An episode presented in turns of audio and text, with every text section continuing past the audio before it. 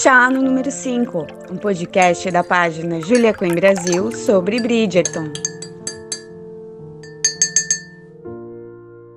Olá, bem-vindos a mais um Chá no número 5, seu podcast brasileiro sobre Bridgerton, romances de época e o Queenverse, o universo da Julia Queen. Eu sou a Thalita Oliveira e tô aqui mais uma vez com a minha parceira querida Manu Trizzi. Oi, pessoal! Bem, hoje o chá é especial, porque faremos uma retrospectiva de tudo o que aconteceu nesse ano de 2021 dentro do nosso amado Queenverse. E teve coisa, Oh. viu? A gente parou aqui pra fazer uma seleção, eu falei, meu Deus, não imaginei que fosse tantas coisas assim, né? Muitos detalhes, muitas informações interessantes que nos ajudaram a conter um pouquinho da ansiedade para a estreia de Bridgerton que vem aí em março do próximo ano, né, Manu? Uhul! Finalmente! É, porque saiu. né? Finalmente essa data saiu.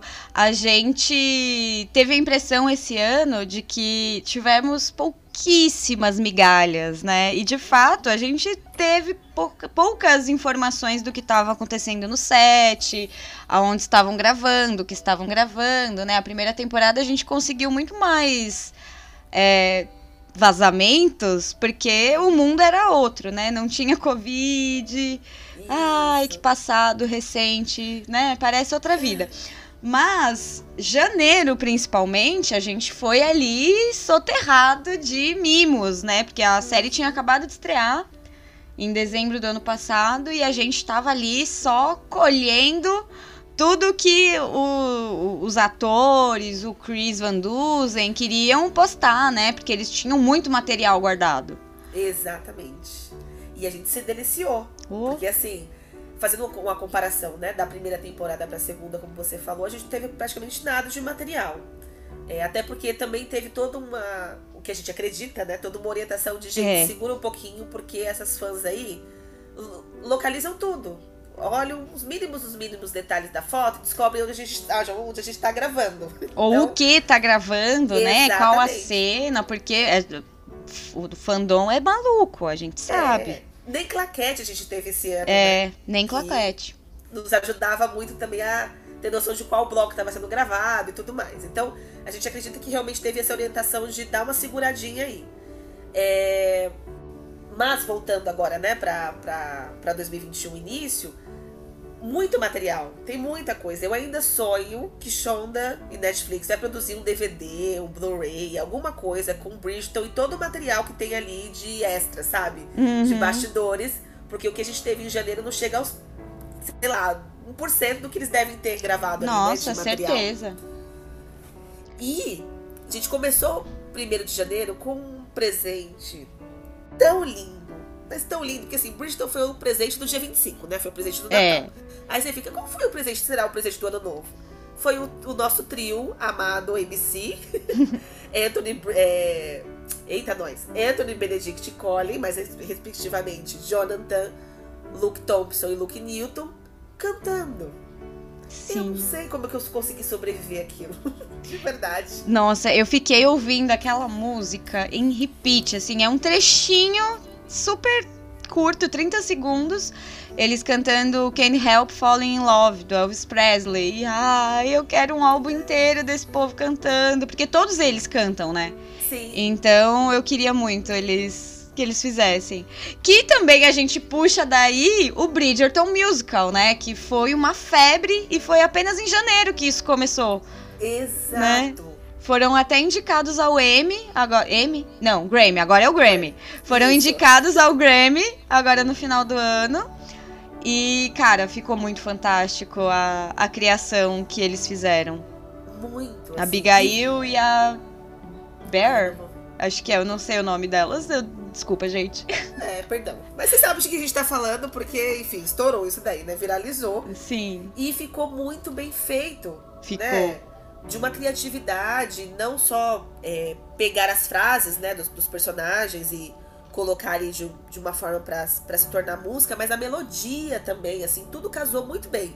E eu fiquei semanas e semanas cantarolando Are Born For You Total. aqui em casa, assim, sabe? Que foi, inclusive, né? Vale a gente lembrar aqui, um efeito Mandela. Que rolou Sim. no fandom. De, tipo, todo mundo achar que foi o Simon que falou essa frase.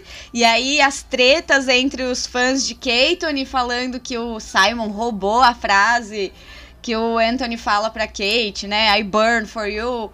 Assim, né? Uma frase bem clichêzona de casal apaixonado, mas a culpa é do musical, gente. Quem fala isso na série é só a Daphne. E é isso mesmo, assim, exatamente. O importante, como eu falei, é todo mundo arder de paixão por todo mundo. Exato. Não tem problema, é só arder de paixão que a gente gosta. Porque o objetivo é esse mesmo, gente. Ter pegação, depois final feliz, tem as, os conflitos que acontecem que dão um tom também, que é sempre muito bom.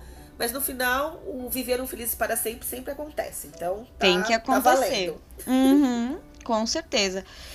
E, bom, janeiro também, né, tava aí essa correria da do lançamento, porque o fato é que o, tudo aconteceu ali de, de imprensa, as reportagens e tal, em janeiro, porque o negócio saiu nas- na última semana de 2020. É. Então a gente curtiu mesmo tudo sobre a série em janeiro, que foram as entrevistas que, que saíram da a Phoebe com a Ana Serra do, do Pure Break. Teve também uma entrevista super legal que várias pessoas do, do fandom participaram e a gente também da Julia Queen Brasil participou, que foi uma entrevista com a Bia Mendola do Splash Wall. Sim. Foram, foram momentos que a gente sempre esperou poder falar sobre a série, né? E a gente não imaginava que ia ser todo esse sucesso. Exatamente. E, e receber o convite para participar dessas, dessas duas ações, né? Tanto Uhum. da Ana quanto da Bia, foi surpreendente, assim, pra, pra gente. Porque a gente tá nesse, nesse processo de Julia Quinn, de Bristol, há muitos anos, né? Eu tava até lendo uma, um dos posts, as legen uma legenda de um dos posts que a gente fez falando sobre Bristol especificamente, né? Sobre um, um- uma das conquistas aí dessas metas que foram batidas. E a gente colocou lá assim, a gente tá aqui há muito tempo, então pra quem tá chegando agora, isso é novidade, mas eu já sabia que isso ia É. acontecer, sabe? Mas quando surgiu esse convite, eu fiquei, meu Deus! Estão Sim, notando! sabe? Foi notada! Não só notaram a gente, mas é real, Uhum. sabe? É um negócio que realmente pegou, a imprensa tá engajada. O negócio que a gente sempre disse que daria certo, que se tornasse um filme que fosse, Uhum. virou uma série da maior produtora hoje de streaming que a gente tem no mundo, que é a Netflix. Sim. E, e pegou, assim, caiu no gosto do público e da imprensa como um todo. Porque não é só uma cobertura de, ó, mais uma série Netflix, pronto, e acabou. Exato. O negócio perdurou durante muito tempo, sabe? Assim, reverberou durante muito tempo. Então, fazer parte disso dentro de um, dentro da imprensa, né? Assim, o que nós não somos. Da gostaríamos de grande ser, né? imprensa, Da né? grande imprensa. É. É, foi incrível, foi incrível mesmo. Sim, ver pessoa, ver veículos que normalmente não, assim, tem ali a sua pauta de entretenimento e tal, mas você, a gente viu que isso extrapolou um pouco, Sim. sabe? Eu em janeiro eu trabalhava ainda numa, numa empresa de, de comunicação e cara, ver jornalistas ali de 40, 50 anos super sérios e tal, e falando, não, vocês precisam assistir Bridgerton. Eu, gente, estão falando de Bridgerton aqui no trabalho, não sou eu. Sabe? Isso, assim, pra mim, foi o maior reconhecimento de que a série extrapolou todas as barreiras de. de gênero, sabe? Disse assim, ah, é romance. Não, extrapolou um negócio. Tanto é que, ainda em janeiro ali, né? 27 de janeiro, a gente teve a informação da Netflix que a série foi assistida em 82 milhões de lares. Isso é, foi o maior recorde da Netflix, Sim. sabe? E, e bater isso com Bridgerton, com um filme de romance, série de romance, tchuki que é sexo, gente, tem sexo sim, sabe?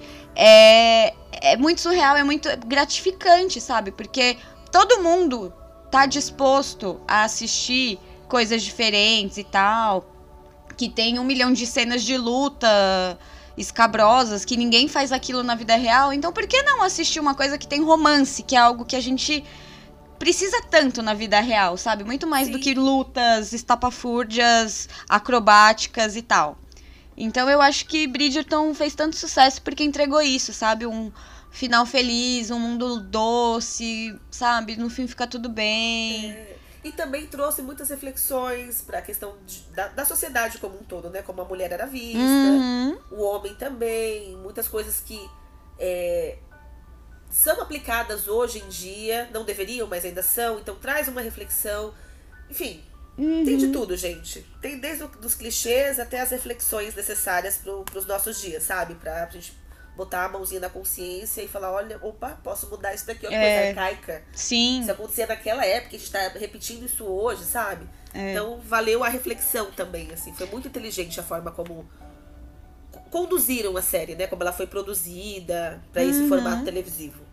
Total. E assim, apesar de alguns fãs reclamarem da, da questão racial, né? Que eles, eles bateram nessa tecla da Lady Dunbury falando que ah, é, a nossa sociedade era dividida, o rei se apaixonou por uma de nós, e não sei o quê.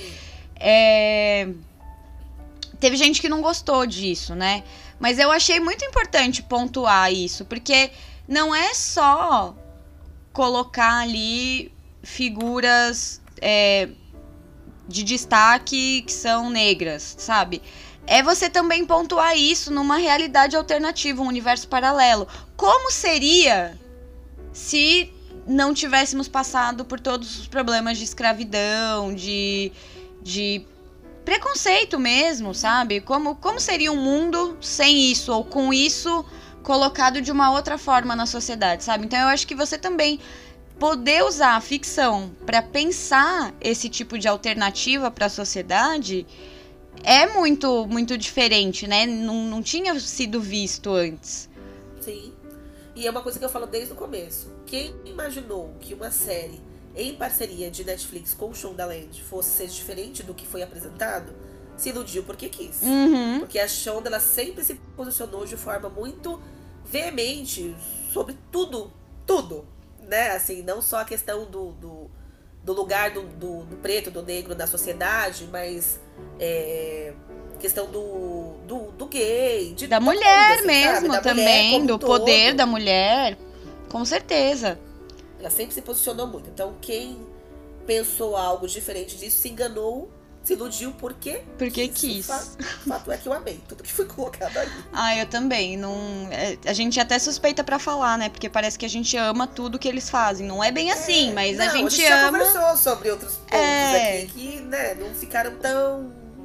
Se não, não nos agradaram tanto. Podcast a gente tá aí que não deixa a gente mentir, né? Porque a gente elogia muito, mas a gente também gonga muito, muita coisa. É, exatamente. E. E o sucesso foi tão grande, Manu, que Ah. ainda em janeiro, no dia 21, Uhum. veio o anúncio da nossa segunda temporada. Sim. Não Foi- fazia nem um mês que tinha estreado e a gente já tinha ali, ó. Segunda É. temporada vem aí. Eu tinha em mente, acho que eu comentei isso em algum podcast ou em uma das nossas conversas off aqui, que eu já imaginava que Bristol viria com mais temporadas. Que algo assim, pra você pegar Shondaland, tirar da ABC, que é um Uhum. canal que ela tá há anos lá com Grey's Anatomy, pra trazer pro streaming, alguma coisa a mais já estava estruturada. Até por conta dos custos, né, que se tem Sim. em torno de uma produção de época. Mas a gente sabe que se não fizer sucesso, eu cancelo aqui, deve ter uma multinha aqui que eu te pago, pronto, acabou. Então eu imaginava que Bridgerton já sairia com algumas temporadas pré-definidas, assim. Só não Uhum. esperava que seria tantas. que depois, mais pra frente, a gente vai comentar que teve anúncio de outras, né? De outras mais temporadas. Da terceira e da quarta temporada. Mas a forma como anunciaram essa segunda temporada foi muito legal. Porque foi uma, um videozinho, né, que soltaram falando justamente sobre ter batido esses. Não, não foi sobre esses 82 milhões de lares, não. Mas foi um É. videozinho falando a respeito do sucesso da Netflix. Ah, lembrei! Foi um vídeo que pegaram é, do- das redes sociais do pessoal imitando o Bridgeton, sabe? Falando, ah, Bridgeton, vou assistir isso daqui, ó, que legal. Foi uma coisa Ah, assim. é, foi, que eram os memes e tal. O pessoal, ah, deixa eu Isso. assistir isso aqui. Aí no final tá a pessoa com um chá falando, my lord. Sim, né? Todo transformado. E aí no final tinha aquela cena do Anthony com um Sim. barulhinho ali oriental, assim, meio indiano. E ninguém percebeu. A gente ficou meio, hum, legal, né? Anthony na cama. A gente só olhou pra ele ali na cama, assim. Falando. Anthony Bridgerton estará de volta. A gente, ah. O surto foi grande aquele dia, eu lembro. Foi. Falei, meu Deus do céu, tô vivendo tudo isso e ainda não deu nem um mês da estreia. Exato, né? Foi muito intenso aquele janeiro. Foi Sim. muito intenso. E aí, já em fevereiro, eles começaram a, a gravação da segunda temporada, né? Foi. Foi Bem bem no no, início fevereiro. início. E foi um- surto, né? Porque assim, veio o anúncio da segunda temporada e a gente, será que vai ser. vai- vão começar a gravar agora mesmo? Será que vai vir a estreia no próximo Natal? A gente vai tornar o dia 25 de dezembro como o Bristol Day? Vai ser isso mesmo? É. E aí tinha toda uma expectativa, mas aí veio o quê? Covid, né? Que É. acabou com, a nossa, com a nossa alegria. Falou, não é bem isso que vai acontecer, não, mas vamos continuar aqui com os trabalhos. Tanto que dias depois tivemos os roteiristas, né? Que vão compor essa segunda temporada. Que a gente descobriu né? ali sem querer querendo, né? Exato. Alguns já estavam na primeira temporada, outros não, mas ótimo. Bom que o time tava completo pra pra compor tudo isso. E novos surtos, né? Porque a gente vive surtos dia sim, dia não. Dia sim, dia não, a gente tem um surto diferente. Porque no dia 15 de fevereiro anunciaram Simone Ashley perfeita, maravilhosa, sem defeitos. Defenderei até o fim Também. com Kate. Sim. Ela é perfeita. É Cara, da, poderosa. da primeira foto, assim, você. É incrível como a KVH. É KVH, né? O, Isso. eles conseguem esses atores assim, ó, exatos, perfeitos pro papel. De tipo, você olhou pra foto da Kate, da, da Simone Ashley, né? Você olha pra foto da Simone Ashley, você vê. To... Não sei se a gente projeta também nossas expectativas, mas, cara, eu olhei, eu vi toda aquela força que a Kate tem, sabe? Aquele olhar marcante, mas uma doçura também, sabe? Como alguém que quer ser muito forte, quer parecer muito forte, Isso. mas é sensível também, sabe? Ninguém repara nessa sensibilidade, já que ela passa esse exterior tão forte. Sim. Nossa, eu quando eu vi a foto, eu falei, cara, é, é tudo perfeito. Acertaram em cheio, não tenho o que dizer. E eu não a conhecia, porque eu soube depois, né, que ela Uhum. fez uma participação em Sex Education. Sim, Mas ela não- tem um. É um personagem até recorrente e tal, que tem storyline. E eu fui assistir Sex Education pra ver. porque eu falei, eu quero saber quem é essa menina, meu. Porque o Jonathan eu já conhecia antes de Bridgerton. Né? Sim. Mas ela não. E aí quando eu vi, eu falei, olha. E ela é muito boa. Ela é, É. muito boa, ela tem E eu, uma como eu não voz. tinha assistido Sex Education, eu falei, não, gente, eu não sei quem é essa pessoa, não tenho referência nenhuma, assim. E eu bati o olho e tive a mesma sensação que você. Eu falei, é a Kate. Eu tô Sim. enxergando a Kate aqui nessa pessoa. Pelo, por tudo isso que você falou, né? Por esse, esse olhar, assim, essa postura mais firme, sabe? Uhum. Nossa, eu achei ela perfeita pro papel. E à medida que foram saindo outras coisas, entrevistas, e que a gente pôde acompanhar um pouco mais, né? Ver um pouco mais como é a pessoa, assim. Eu fiquei, é, mulher, você dá pro papel mesmo. É Certinho. mesmo. Ah, e vale lembrar que a, o tipo, a descoberta assim, da, da Kate, da nossa Kate ser a Simone Ashley, foi o Deux Mois que soltou, né? Que foi uma página de Sim. fofoca. Porque eu acho que a produção ia tentar segurar essa informação o máximo possível. Eles, talvez assim, colocar ali que em abril, quando eles anunciaram os- o outro elenco, o resto do elenco, né? Sim. Eu acho que eles iam tentar segurar até lá, sabe? Mas aí, como vazou em fevereiro, Agora vamos. aí falar, agora tem que logo. confirmar, porque senão eles vão ficar nessa especulação e tal. Então confirma que ela é a, a Kate.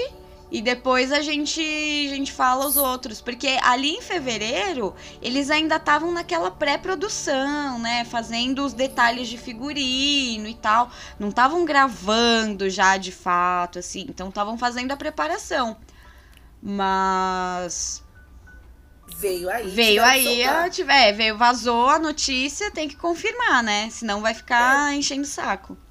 Que daqui já pensou, daqui a pouco alguém solta uma foto? É, né? Não digo dela propriamente, porque aí quando falaram o nome, se a gente já vai lá dar um Google, você acha quem é a pessoa. Mas vai se vaza uma foto, sei lá, ela caracterizada, alguma coisa assim. Então, fizeram todo o trabalho de divulgação antes da forma que deveria ser. Que aí já dá uma segurada, né? uhum, Da imprensa como um todo. Todo mundo já sabe, não. Eles vão soltar em algum momento alguma coisa.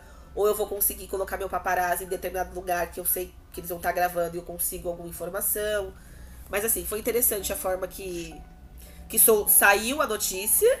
Depois, como Netflix e Shonda veio aí mesmo para reafirmar tudo isso. É. Porque eu acho que esse, esse segredo todo em torno da segunda temporada vem da Shonda Land, sabe? Vem ali do Sim. Chris, da Shonda Rhimes, da Betsy Beers, vem do pessoal da produtora Shonda Land. Porque você não vê esse mesmo nível de segredo mesmo, sabe? Porque essa segunda temporada acho que a gente também abusou tanto da primeira descobrindo tudo, que eles falaram: "Não, vamos, vamos tentar não soltar nada". Teve gente que foi demitido por ter postado coisa Sim. do do de bastidor, sabe? Então E não era e nem era ó, oh, que coisa. É, não, era um teto, mas mostrava é. onde eles estavam, que eles estavam no Hampton Court. Uhum. E a menina foi demitida, então, tipo, eles ficaram bem em cima, sim. E aí, a, a, gente que tá vacinada, né? A gente sabia que ia ser muito difícil ter algum vazamento assim tão de cara. Mas o Luke Newton confundiu metade do Brasil, né? E do e mundo. do mundo. É, e do mundo, porque o tanto de notícia, o Google Gloss falando, ai, Luke Newton posta foto no segundo, no, no set da segunda temporada, e a gente lá olhando a foto. Eu descobri essa foto em no setembro de 2020. Tipo, essa é. foto não é da segunda temporada. Eu tenho o original dessa foto. Eu né? lembro direitinho quando ele postou, eu peguei a foto e fui postar também. Eu coloquei é, alguma coisa fazendo referência à primeira temporada, tipo, foto de Luke Newton relembrando primeira temporada, alguma coisa assim, das gravações em Imbá. Eu não vou lembrar agora certo qual que foi a legenda, eu queria até achar. Porque foi muito engraçado na sequência ver tudo isso. Ah, lembrei. Foi assim, ó. Fotinhos do ABC em bar durante as gravações da primeira temporada. Foi isso, mais ou menos, a legenda. É, era só o Benedict e o Collie, era só o look, os looks, né? Que eram eles a cavalo, assim, e aí Não, era... mas tem, mas tem uma foto do Luke Thompson e do Jonathan Ah, que é da cadeira, na cadeira, né? isso. né? É verdade. Ele fala, ah, the boys are back in town. E aí todo mundo, ah, eles estão gravando de novo. Tipo, eles eles estão ali na preparação, mas essa foto é do ano passado, gente. Sim, super antiga. Confia na mídia especializada aqui, porque nós é mídia especializada, né? Exatamente. Então, confia que a gente sabe de cor e salteado. Até, eu até me surpreendo quando eu vejo alguma foto daquela época que eu não conheço. Aham. Uhum. Porque, meu, meu celular tá lotado de foto. Tudo o quê? Bridgerton. eu lembro que minha mãe falava, minha mãe brincava comigo, falando, menina, quando esse seu, esse seu celular vai explodir. E quando ele explodir, ele vai gritar, Bridgeton! Tanta coisa que tinha no meu celular. Prints, prints, prints. De tudo, e tudo, tudo, tudo, tudo, tudo. Se bobear até coisa que eles perderam, a gente tem. Certeza. Coisa que eles nem devem saber que a gente tem. É, também. Total. Também, também. Também. Ai, pois é, esse, esse surto coletivo que o Luke Newton causou foi em março, né? E aí, abril vem, como a gente já estava comentando agora há pouco, o anúncio da Edwina, né? E do hum. Jack, que é um novo personagem. Jack, que chegou, Jack. Criou todo um burburinho aí. O qual será a, a real participação influência que Jack terá nessa segunda temporada. Ah, ele é o herdeiro das Featheringtons, né? Tipo, isso ficou super nítido ali logo é. quando anunciaram. Ai, um herdeiro, uma pessoa misteriosa, sem sobrenome. Uhum. Tipo, cara, tá na cara que é dos Featheringtons. Dos Bridgertons é que não vai ser. Como é que vai aparecer um nono Bridgerton? É, tá tirando. Deus, chega. chega, chega, não precisa mais não. Tá bom já do jeito que tá. É. Então ficou claro mesmo que tem ali com as Fedrington, a gente só precisa agora esperar para ver como tudo isso vai se desenvolver. Tá chegando. Eu falo que a gente já aguardou um ano. Daqui para três meses passa rapidinho. Passa rápido. Total. E aí veio a notícia, né? Também foi em abril ali. A gente teve. Como a gente sempre diz, né, Thalia? O fandom de Bridgerton não tem um dia de paz. Não tem. A gente é não é sempre tem. emoção. Então, num dia anunciam a Edvina e o Jack, e no outro que o Simon vai sair. Pois é. Tipo... E olha o furdunço que isso gerou. Porque é como, eu sempre me lembro da frase que a Brendinha falou. A gente sabe que o Simon não tem uma relevância nos outros livros. Ele tem uma cena só no livro do Anthony, que é ali no jogo de palmal, uhum. e é uhum. só pra dizer, Simon está aqui, sabe? Só pra dar a participação dele ali na conversa. Mas a forma como a primeira temporada conduziu os personagens, né? Deu a entender que realmente ele ficaria. Por isso, o choque de muita gente quando veio o anúncio de que ele não estará na segunda temporada e talvez das demais, né? Eu mantenho minhas esperanças, pelo menos num adeus final, assim, sabe? Mas na segunda é fato que ele não estará. É, na segunda é difícil. Em outras, talvez, alguma participação, não descarto, né? Mas o, É. o que eu acho mais complicado dessa saída do Simon, do Reggae Jam, não do Simon, Simon continua na série, né? Ele Sim. só vai estar ali em alguma das mil propriedades do, do Ducado e tal.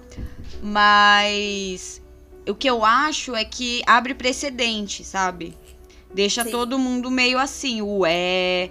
Porque, tá, então nas próximas temporadas talvez a Kate não apareça, a gente não tenha outros.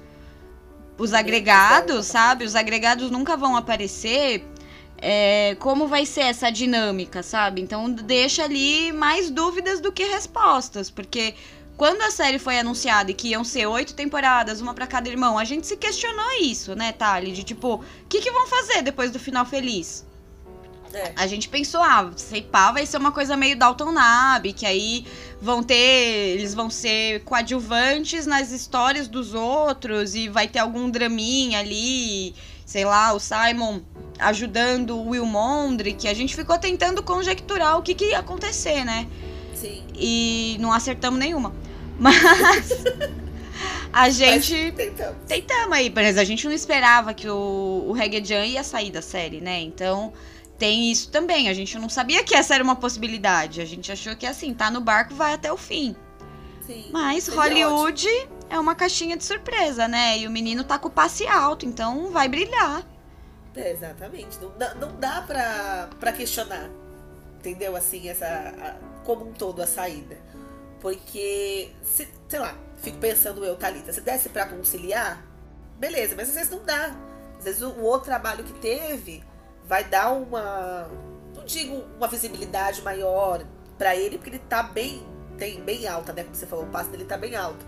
Mas às vezes é um trabalho que fala mais como ator, que é um Uhum. papel que ele queria muito. Tem tantas coisas envolvidas, é difícil você julgar a decisão de um ator.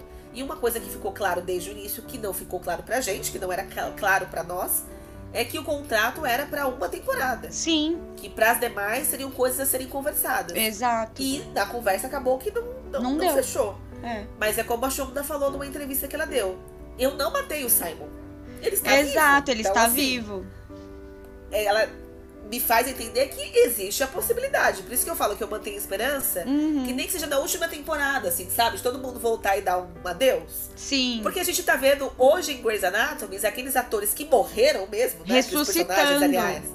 Que morreram ressuscitando, voltando. Então, assim, nada é impossível. Dá pra se conversar, gente. Às vezes, o Total. momento não é, o- não é o mais adequado, não é o ideal agora, mas mais pra Uhum. frente se torne possível. Não, e eu super acho que o que não deu pro Simon, pro Reggae Jam fazer nenhuma participação nessa temporada foi por causa do Covid.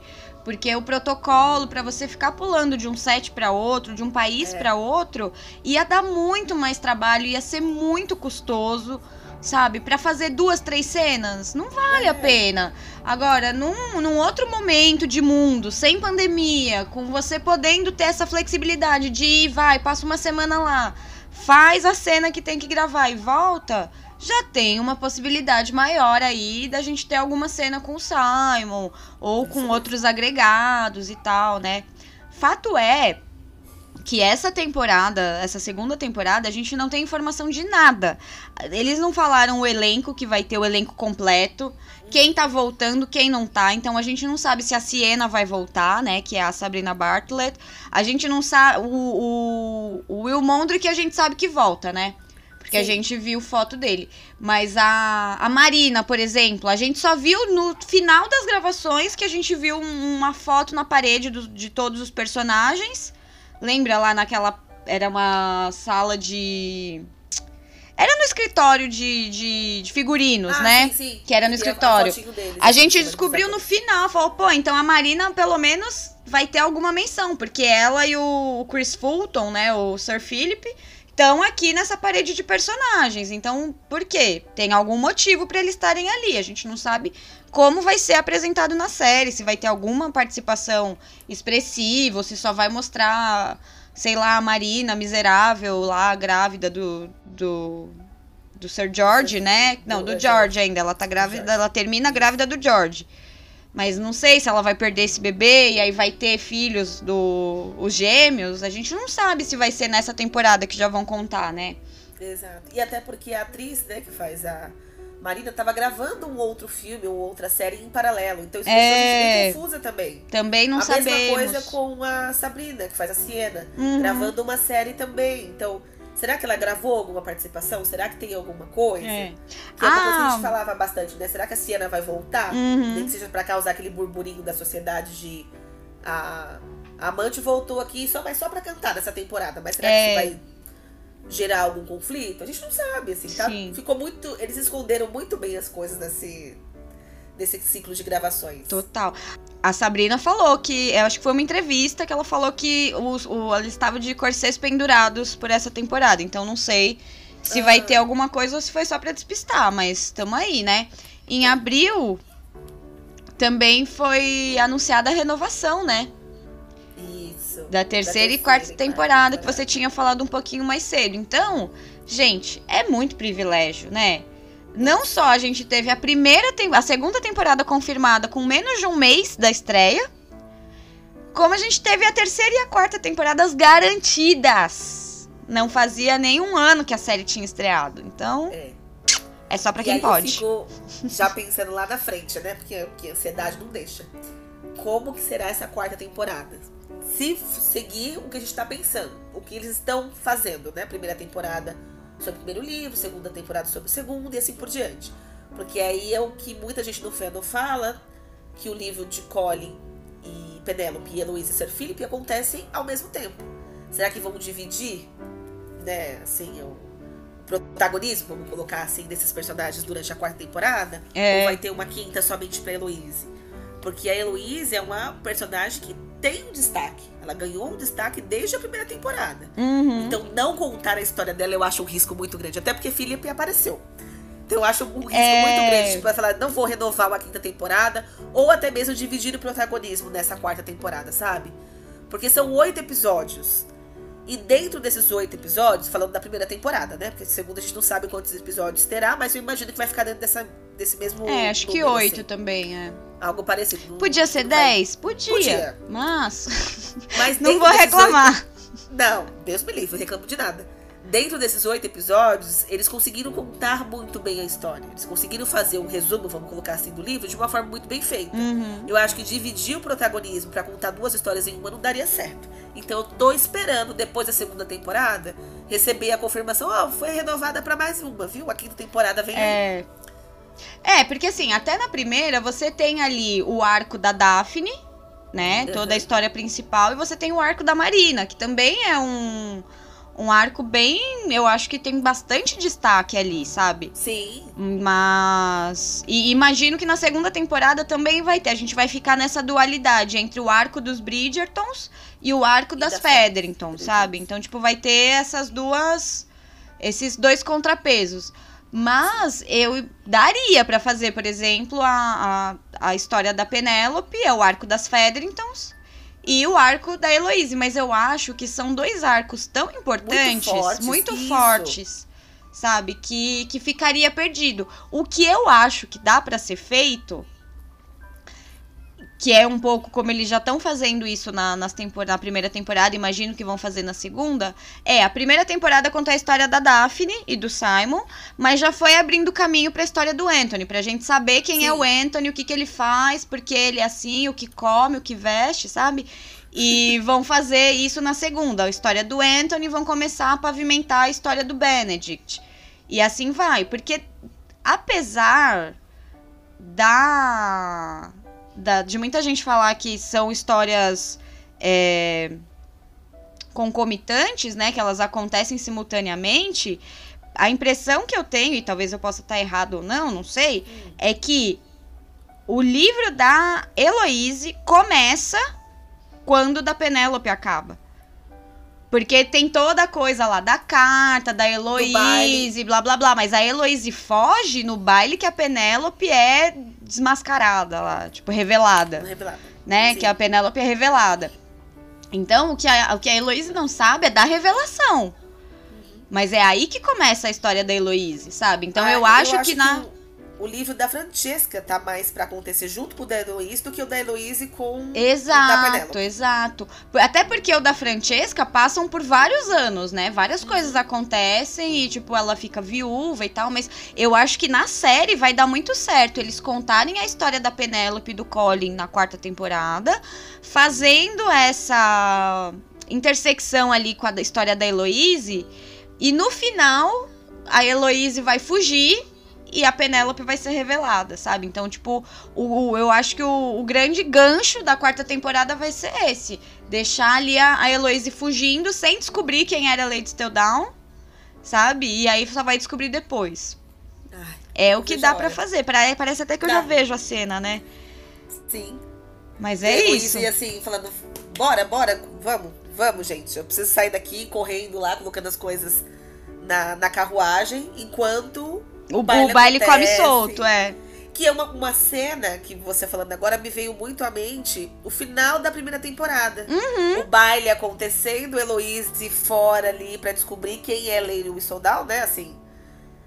Sim. E a- as coisas acontecendo simultaneamente, deixando aquela expectativa de e agora? Uhum. Né? Ai, vai ser lindo. Eu acho que vai ser desse jeito. Eu, eu só sei que eu preciso de menina Heloíse, Sim. tá?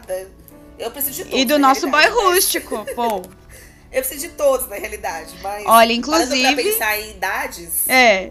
né? Porque Gregory Heist ainda tá muito novinho, tantos atores também, né? Pra fazer o que eles fazem em É. respectivos livros. Sim. Mas eu. Heloíse eu, eu, é o meu eu desejo, assim, sabe? Quero muito. Quero muito. Inclusive, falando aí, Heloise e Sir Philip, quem não assistiu The Witcher, a segunda temporada, assistam, porque tem o Chris Fulton, que é o Sir Philip, e tem também a Lady Dunbury, ela também está na série, maravilhosa, como sempre. Ah, Não erra nunca. não erra nunca, jamais, mas o Chris Fulton, gente, dá pra ver ali, ó, o que espera o Sir Philip. Sir Philip nos espera, boy rústico. Eu me amarrei, rei, eu me amarrei. É, então, mas seguindo aqui na nossa lista, que a pessoa se empolgou um pouco, é, temos, pra fechar abril, ah, as primeiras imagens de Anthony e Kate caracterizados. Pois é. Aquelas imagens maravilhosas que foram tiradas a quilômetros e quilômetros de distância Nossa, que acabou sim. chegando aquilo pra gente. É. Que é a cena em que Anthony e Kate, toda a família, né, na realidade, que depois foram saindo mais fotos sobre isso, estão ali no que aparenta ser uma corrida de cavalos. Uhum. E aí a gente tem todo um Uma rivalidade ali entre uma eles. rivalidade, uma coisa ali entre os dois. Um pegar no, no braço, meio que mão, assim, sabe? Ah. Pulso. ah. Lembra quanta gente surtou com essa cena? Com com essa foto, né? Não com essa cena, com essa foto. A gente, meu Deus! E a cara que ela faz, assim. Que ela faz tá perfeita. De... Ele tá muito. Eu tô só empolgada aqui. Eu peguei sem nem perceber que eu tava pegando em você. Ela sabe É. que é você, menina. E ela dá aquele olhar de que intimidade é essa? Solte meu braço. Exato. Porque me tocas. É. A gente viveu por essas fotos durante muito tempo, Muito tempo. né? Ai, gente. Principalmente porque a gente não tinha nada, nada, nada, nada, nada, nada.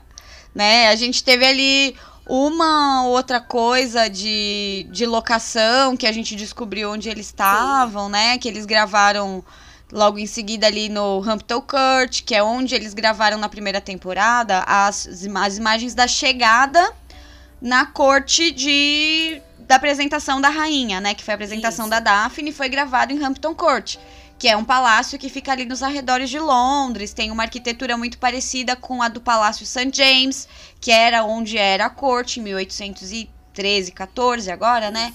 Então, eles gravaram lá. Então, a gente imagina que ali seja o começo da apresentação e tal, que estavam gravando por ali, né? Uhum.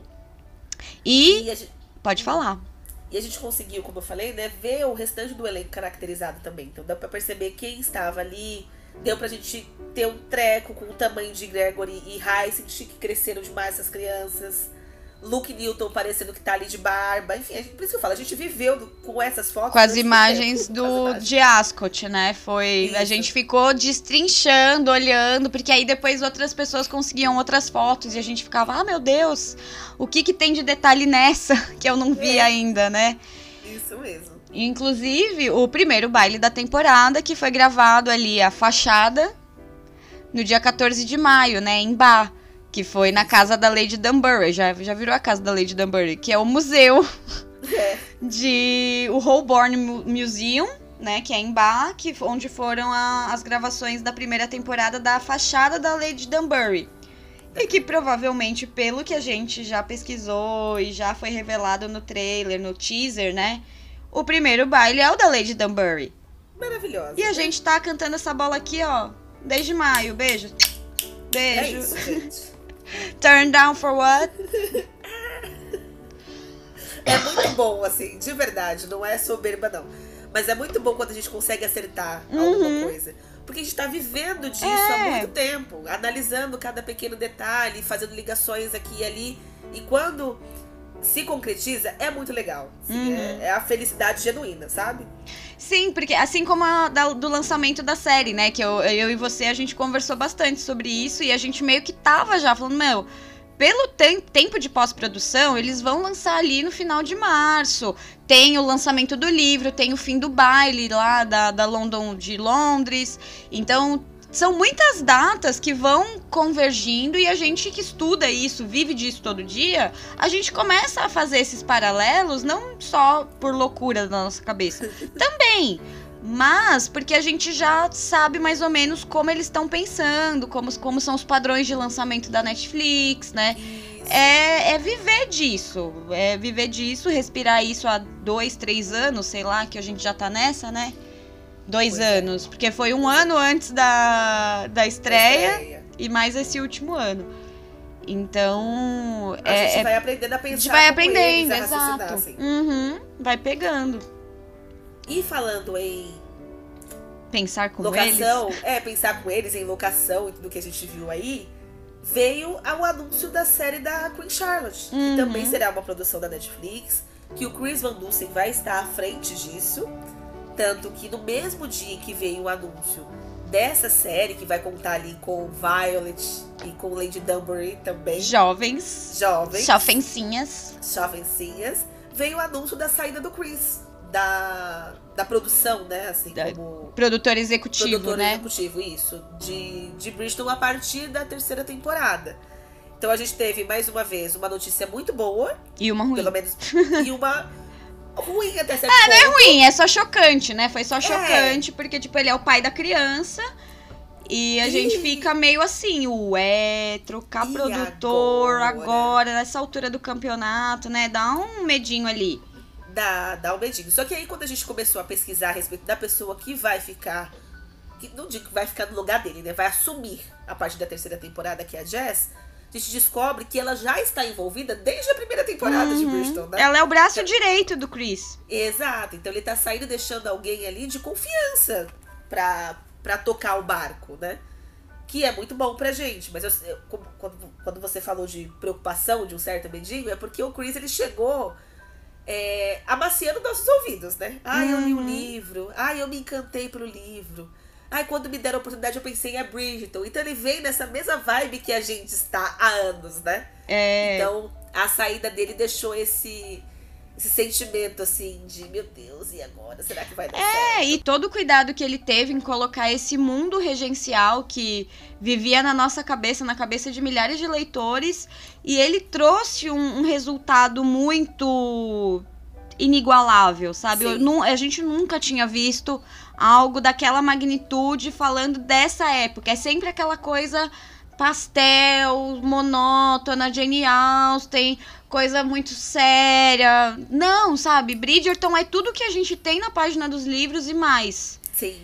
Então, não ficou devendo nada. Não ficou devendo nada. Então a gente fica meio assim receoso, né? Mas eu acredito que ele vai pegar esse poder e levar pra, pra série Queen Charlotte, né? De contar essa história aí reimaginada. Eu acho que vai dar super certo e a, a Jess Brownell, que tá aí desde o começo também, vai dar o tom pra terceira e quarta temporada.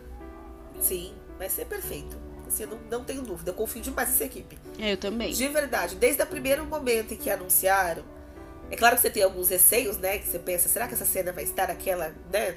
Cada um tem sua cena favorita, cada um idealizou o seu personagem favorito de uma forma. Mas teve um momento que eu falei, eu vou confiar que o melhor vai acontecer. Uhum. Porque senão eu vou enlouquecer. E eu não tenho poder para mudar nada. Exato, então, exato. Eu preciso confiar que eles vão fazer o melhor. E Uhum. veio, gente. Veio de uma forma muito, muito bonita, muito bem, bem feita. Então, não tenho hoje motivos para duvidar ou para questionar que a terceira e a quarta temporada e- e as outras, se Deus quiser que virão aí, serão tão lindas quanto a primeira temporada, né? Que é o que a gente já viu. É. Com certeza.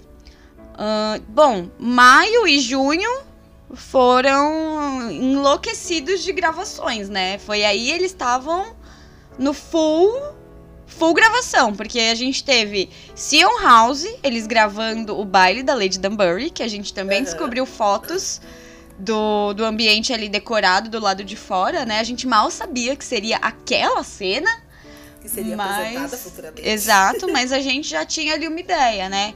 E na mesma na semana seguinte, 25 de maio, 25, 26 e 27 de maio, eles gravaram no em Greenwich, né, que é no Royal College, Royal Naval College, que foram aquelas cenas de o Down correndo, o menino mostrando, entregando o jornal.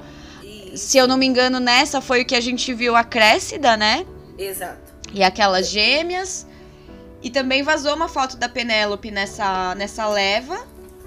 O Mas ela, tipo, coberta, assim, um milhão de guarda-sóis, tentando tampar a Nicola Collan. Mas, Mas a gente a gente- que era ela, não teve jeito. não teve jeito, né? O paparazzi pegou. E no 27 de maio foi aquela foto da Daphne, né? A viúva porcina. Oh, meu Deus do céu. O pessoal fica zoando, falando que a Daphne tá viúva. Foi lá. não tá não, pelo amor de Deus, gente. Eu, Simon só não está lá. Só não Algo está lá. completamente normal pra época, assim, da, da mulher e fazer as coisas enquanto o homem trabalha. É, Total. mas é essa foto que a gente tem dela, né, na Rangers House, que é a casa Bridgeton, entrando e saindo só, que a gente tem uma Uhum. foto dela assim, né, em direção à porta. É. Foi o único vislumbre que a gente teve dela ali, que mostra o figurino já bem diferente, né, da primeira temporada, o penteado também. De uma mulher mais madura agora, né? Uma mulher casada É. mesmo. Já mudou bem o, o tom da, da caracterização dela. Sim. Ah, nesse, nessa filmagem no, em Greenwich também foi aquela que a gente viu uma segunda carruagem Bridgerton, né? Que tinha uma, uma carruagem que tava levando as meninas, aí tinha até uma menina que a gente desconfiava que era Heloise. Isso. E uma outra que era com o Anthony, mas depois a gente descobriu que era só um dublê, mas que provavelmente era alguém se passando pelo Anthony, porque era uma carruagem com brasão Bridgerton. Isso, isso mesmo. Nossa, parece que foi ontem isso, né? Parece. Mari foi até lá pra gravar. É, lembra? a Mari foi, é verdade. Bichinha, Ela quando, na saiu hora do do- almoço, Lá do coitada. almoço. Falei, eu vou, eu vou lá. Aí foi lá, fez uma gravaçãozinha pra, pra, pra gente, assim, bem rapidinho. A gente dá o sangue por, esse, por, por Por essa esse- página, Exato. por esse perfil. E também em maio, em meio a gravações, teve o anúncio de Edmund Bristol. Verdade. No- Nossa, mano, isso, já, isso foi em maio. Foi em maio. Eu ainda estou impactada com essa notícia. Que veio aí a notícia de que ele estará. Porque, meu Deus do céu, como eu sonhei com esse momento. Esse momento é meu. Esse momento é meu, porque eu lembro de uma das lives que a gente fez com a Cris, que a conversa foi o que que vocês esperam ver, né, nessa segunda temporada. E eu falei, eu quero ver Edmund. Uhum, me e a faça gente fez sofrer. a live. A gente fez a live no dia 27 e no dia 28 o menino Edmund Apareceu. estava lá. Apareceu. Eu falo, "Ah, é eu falo que o, o Chris, ele assiste tudo que a gente posta, Thali. Ele assiste fala, "Vou dar Ele já fala até hoje." português. Não, mas é real, gente. Quem tá ouvindo aí não sabe dessa informação, é, a equipe de Bridgerton na primeira temporada, enquanto eles estavam gravando, eles tiveram que contratar um tradutor português. Porque de tanto que o Brasil falava de Bridgerton e tinha um milhão de coisas, a gente postando o tempo todo, e eles queriam saber o que, que a gente estava falando. É. E eles contrataram um tradutor só por causa do fandom brasileiro, tá? Então, assim, a gente tem uma moral ali. Tem. Nem que seja a moral da loucura, a gente tem. tem. Brasil tem. Brasil como importante um é todo, tá? Não só a gente, Brasil. Não, exatamente, o fandom. É. E o que eu fiquei mais feliz da, dessa revelação do Edmond é que esse ator, ele já fez papéis de época e ele é o Frank Churchill na versão de 2009 de Emma. Sim. E meu Deus, ele é muito herói romântico. Vai ser Muito. muito perfeito. Eu já tô preparada pra sofrer.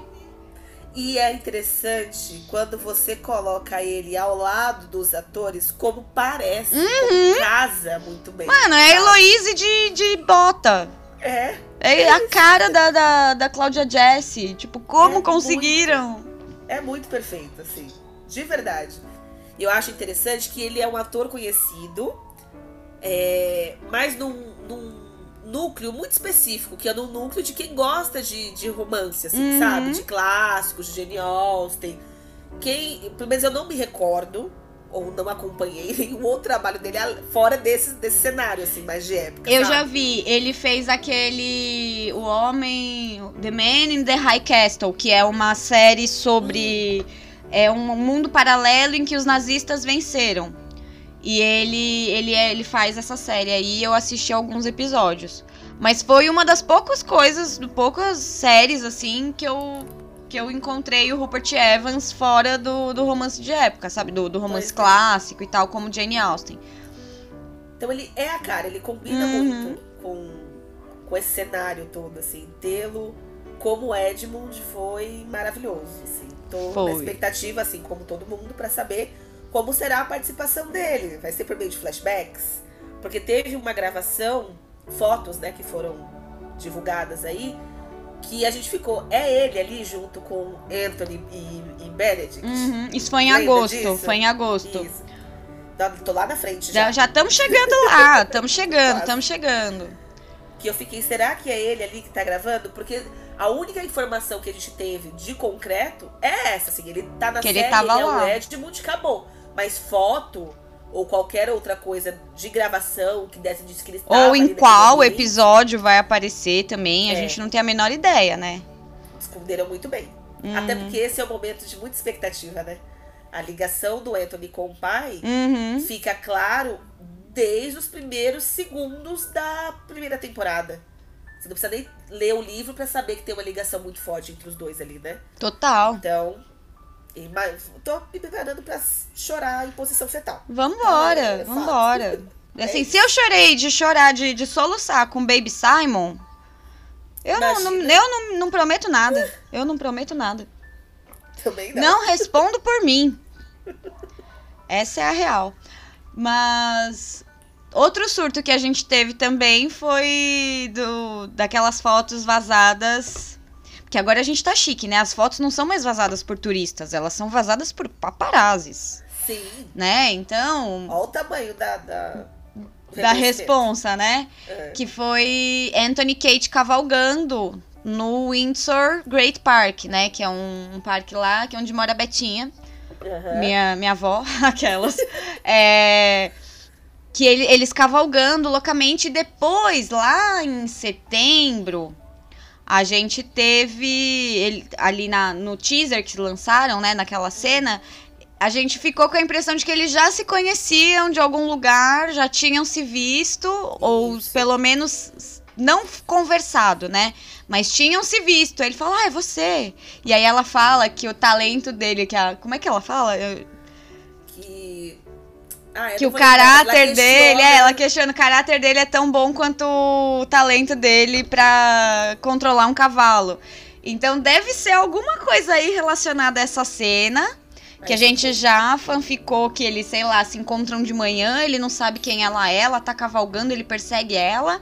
E aí fica essa coisa, quem é essa moça misteriosa cavalgando? Me deu um baile aqui, Cavalgando uau! De pernas abertas. É, assim, não exato. lateral, não. Uhum. Né? Então gerou uma curiosidade. Quem é essa pessoa? Quem aqui? é essa menina ousada, né? Então a gente acha que tem a ver com essa cena. Que, ao que parece aí, é do primeiro episódio, que vai ser dirigido pela Trisha Brooks. Então, isso também foi uma coisa da segunda temporada que eu fiquei irritada, sabe? A gente só foi descobrindo os diretores, quem ia dirigir cada episódio, ao longo das gravações, sabe? Eles não avisaram antes. Falaram, ó, fulano, ciclano e beltrano são os diretores dessa temporada. Tipo... Nem que não soltassem quais são os episódios, É, mas, mas- apresentassem os seus Uhum. diretores, sabe? Não falaram nada, bem- nada, nada. Nenhuma migalha de informação. Achei bem O zoadinho. Aí único, quem- o único Oi, que a gente sabia, o único que a gente sabia que ia dirigir era o Tom Verica, porque ele até meio que virou produtor também da série, né? E ele estará também em Queen Charlotte. Uhum. Então ele já é é figurinha carimbada, assim, sabe? Muito bem recebida ali no, no meio. Sim. Agora os outros, a gente ficava, será que a Juliane vai voltar? Ela fez É. um trabalho tão bacana no primeiro episódio, né? E nada, aquele silêncio. Ninguém falou Até nada. que o Chris soltou essa informação. Foi ele que falou a respeito da, da Tricia, do primeiro episódio especificamente, né? É que foi a soltou foto, né? Que, isso, foi Uhum. a foto com o, o roteiro, que traz o nome do primeiro episódio. O que já é um milagre. Libertino com L maiúsculo. Com L maiúsculo. Porque a gente sofreu pra descobrir o nome dos episódios na temporada passada. Foi assim, aos 45 do segundo tempo. É, a gente tinha um Não, ou outro, né? isso. Que era. Que vazaram de roteiro, alguma coisa assim, mas foi bem difícil também. Isso daí eu até entendo, né? Porque o, o Sim. título do episódio entrega muito do que se tem no episódio. É. O primeiro mesmo, que quem acabou soltando na inocência total, coitada, foi a Phoebe. Uhum. Que ela postou aquela foto na roda de leitura, né? Isso. Acho que eu posso chamar assim. É. Ele até colocou um emojizinho, achando que a gente não fosse conseguir tirar aquilo pra poder ler o que tá escrito Ah, embaixo. tá. Então foi na Uhum. inocência total mesmo, tadinha. Então quem acabou vazando o primeiro sem querer ou sem querer querendo, vai saber, foi ela. E os outros a gente foi descobrindo aos poucos, mas o nome, a lista completa dos oito episódios mesmo, aos 45 do segundo tempo. Sim, foi mesmo. E aí a Tricia vai dirigir o episódio 1 e 2, né? Que é o que a Uhum. gente hoje sabe por meio de informações do MDB e de coisas que saíram aí da. Eles mesmos divulgaram, né? Os diretores e, e produção e tudo mais. E no mesmo mês. Foi o mesmo mês? Ou é julho já? Acho que é julho já. Que teve a fotinho de Simone, Johnny, Charitra e Nicola. Daquele. sei Ah, sim, é verdade. Foi, foi em julho já. Comecinho de julho. E olha só, né? Essa foto, ele foi quando eles gravaram o material do Tudum, que foi em setembro. É. É isso mesmo, a gente descobriu pela roupa. É, pela roupa, porque a gente investiga tudo, né? A gente lembra. Saíram a, as. Agora que saiu no Natal o, o videozinho falando da, da data de estreia, eu lembrei, eu falei, a gente sabe exatamente quando isso foi gravado. É. Por causa das roupas, que foram aquelas fotos da, da Simone, um monte de trailer. E a gente falou, ah, o Johnny tá junto, porque olha a sombra dele aqui, ó. Eu conheço. A gente conhece a sombra dos atores. Que nível de loucura é esse? Me fala. Gente, me contrata. Me contrata, Netflix. Vamos me lá. contrata. Por favor, me deixa viver de Bridgerton. É Mas foi, eu lembro desse surto aqui que a gente. Ai, os quatro juntos, o que eles estavam fazendo? É, Estavam mal aprontando, é. Viria um painel incrível alguns meses depois, né? É. E julho foi, tipo, um mês assim que saíram bastante fotos deles fora do trabalho, né? Porque era verão ali, tinha Wimbledon, não sei o quê. Então tava todo mundo meio que Até saindo, né? Até o Luke Thompson apareceu exatamente. O recluso mora. conseguiram arrancar. Devem ter pago muito bem, coitado. Mentira. Opa! Tô brincando, gente. Mas só talvez com fundo de verdade, porque. É, A pessoa é, não sai de casa. Ele, se ele não, tiver, não for obrigado, ele não sai de casa. Olha aí o último vídeo anunciando a data. Ele não tava. Não tava mesmo não, bichinho. Bom, e seguindo aí em julho, a gente também teve o anúncio, né, do Baile Bridgerton, que é uma experiência imersiva e que vai ser em Londres. Depois, acho que mais pra frente, eles anunciaram que vai ter no Canadá e nos Estados Unidos. Isso. Porque é óbvio, o Brasil tem o maior fandom de Bridgerton, mas a gente é difícil aqui a situação, né? Então, pra eles fazerem um evento desse porte num país que tava ainda brigando por vacina, Sem condições. meio difícil, né? Então, quem Não sabe no futuro. É, é o que gente- o que a gente conversou em um determinado momento. Não acho que foi por. Ah, não, vamos deixar o Brasil de fora. É que a situação do nosso país no momento não permitia esse investimento. Né? É. Porque, querendo ou não, é um investimento. Uhum. E alto, porque é uma.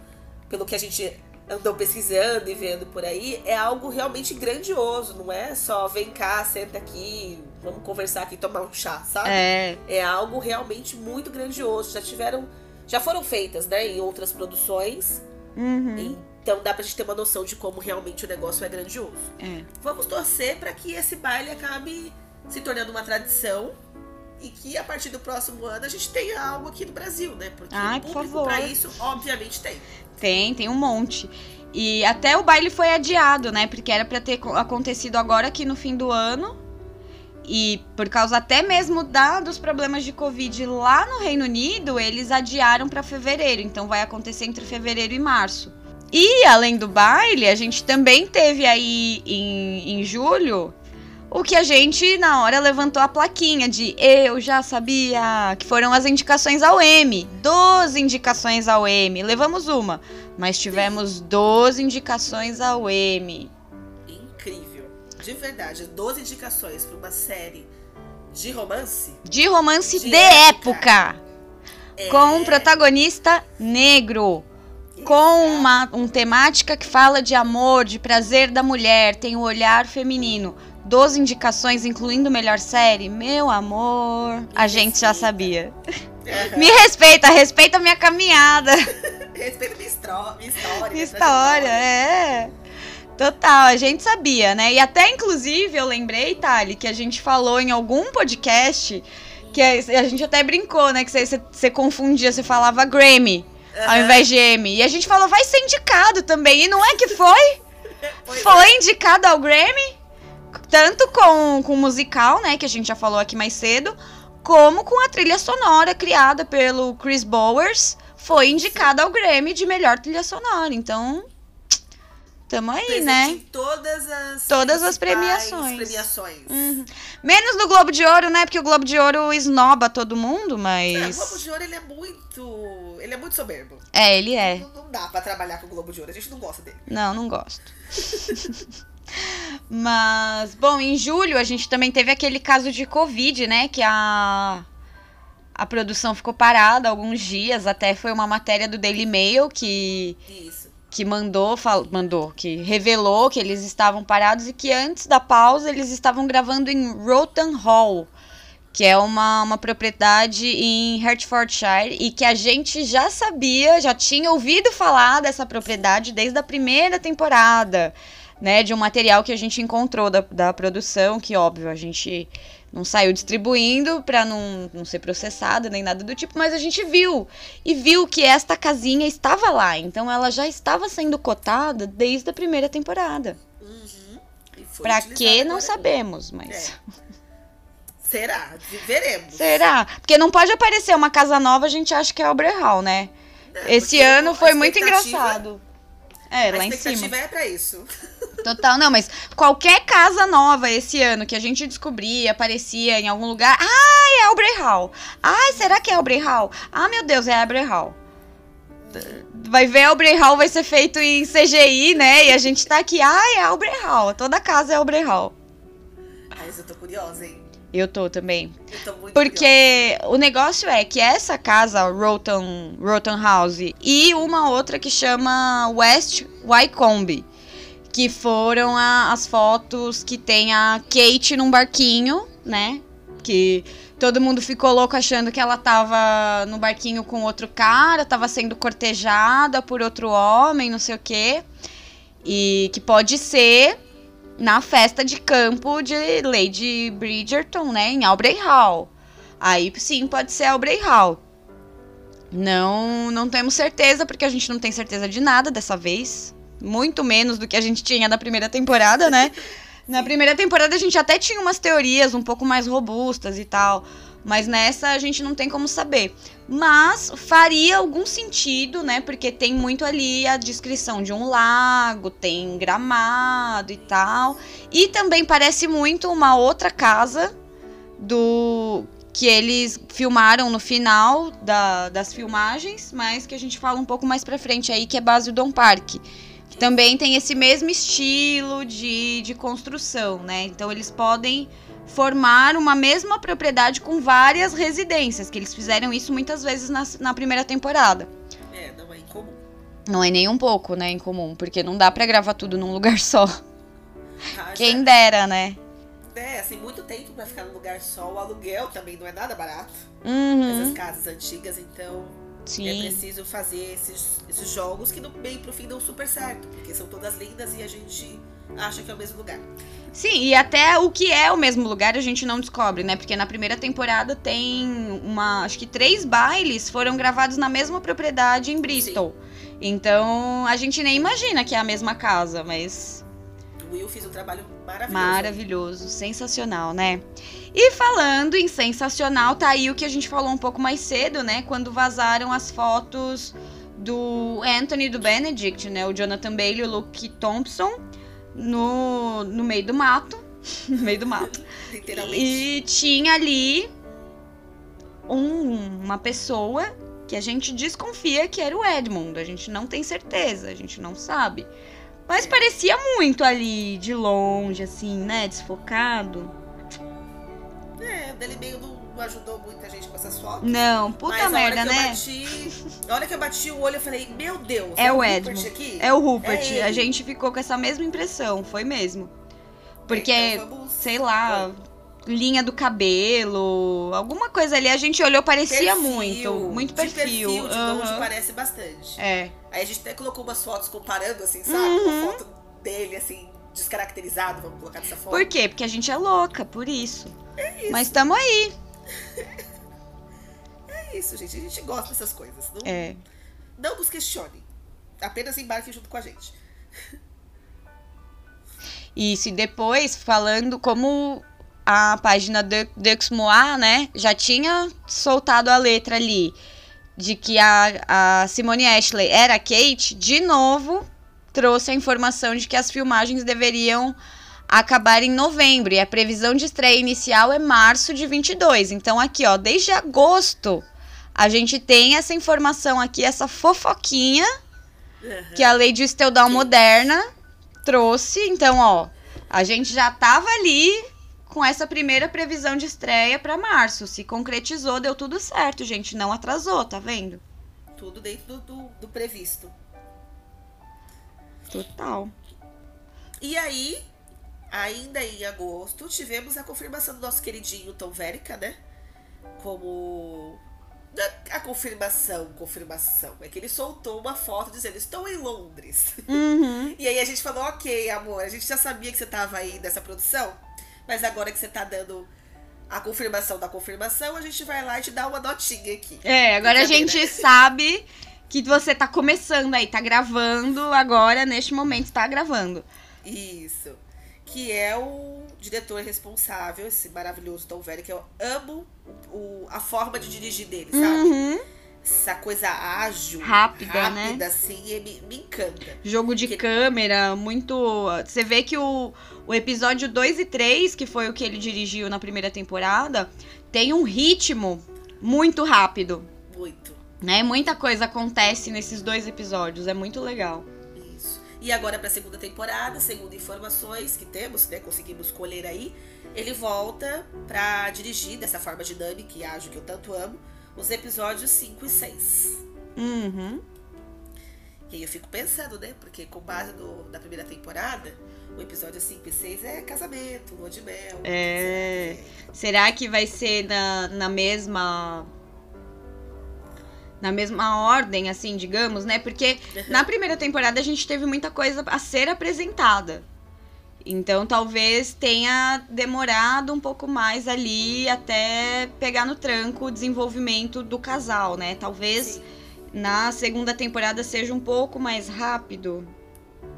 É, vai ter a apresentação, a introdução de Kate, né? De Que é Kate, das- da, da família Sharma, com certeza. Tem o, o núcleo do Theo Sharp, que é o carinha lá que a gente desconfia que vai ajudar a Nicola. A Nicola não, a Penélope.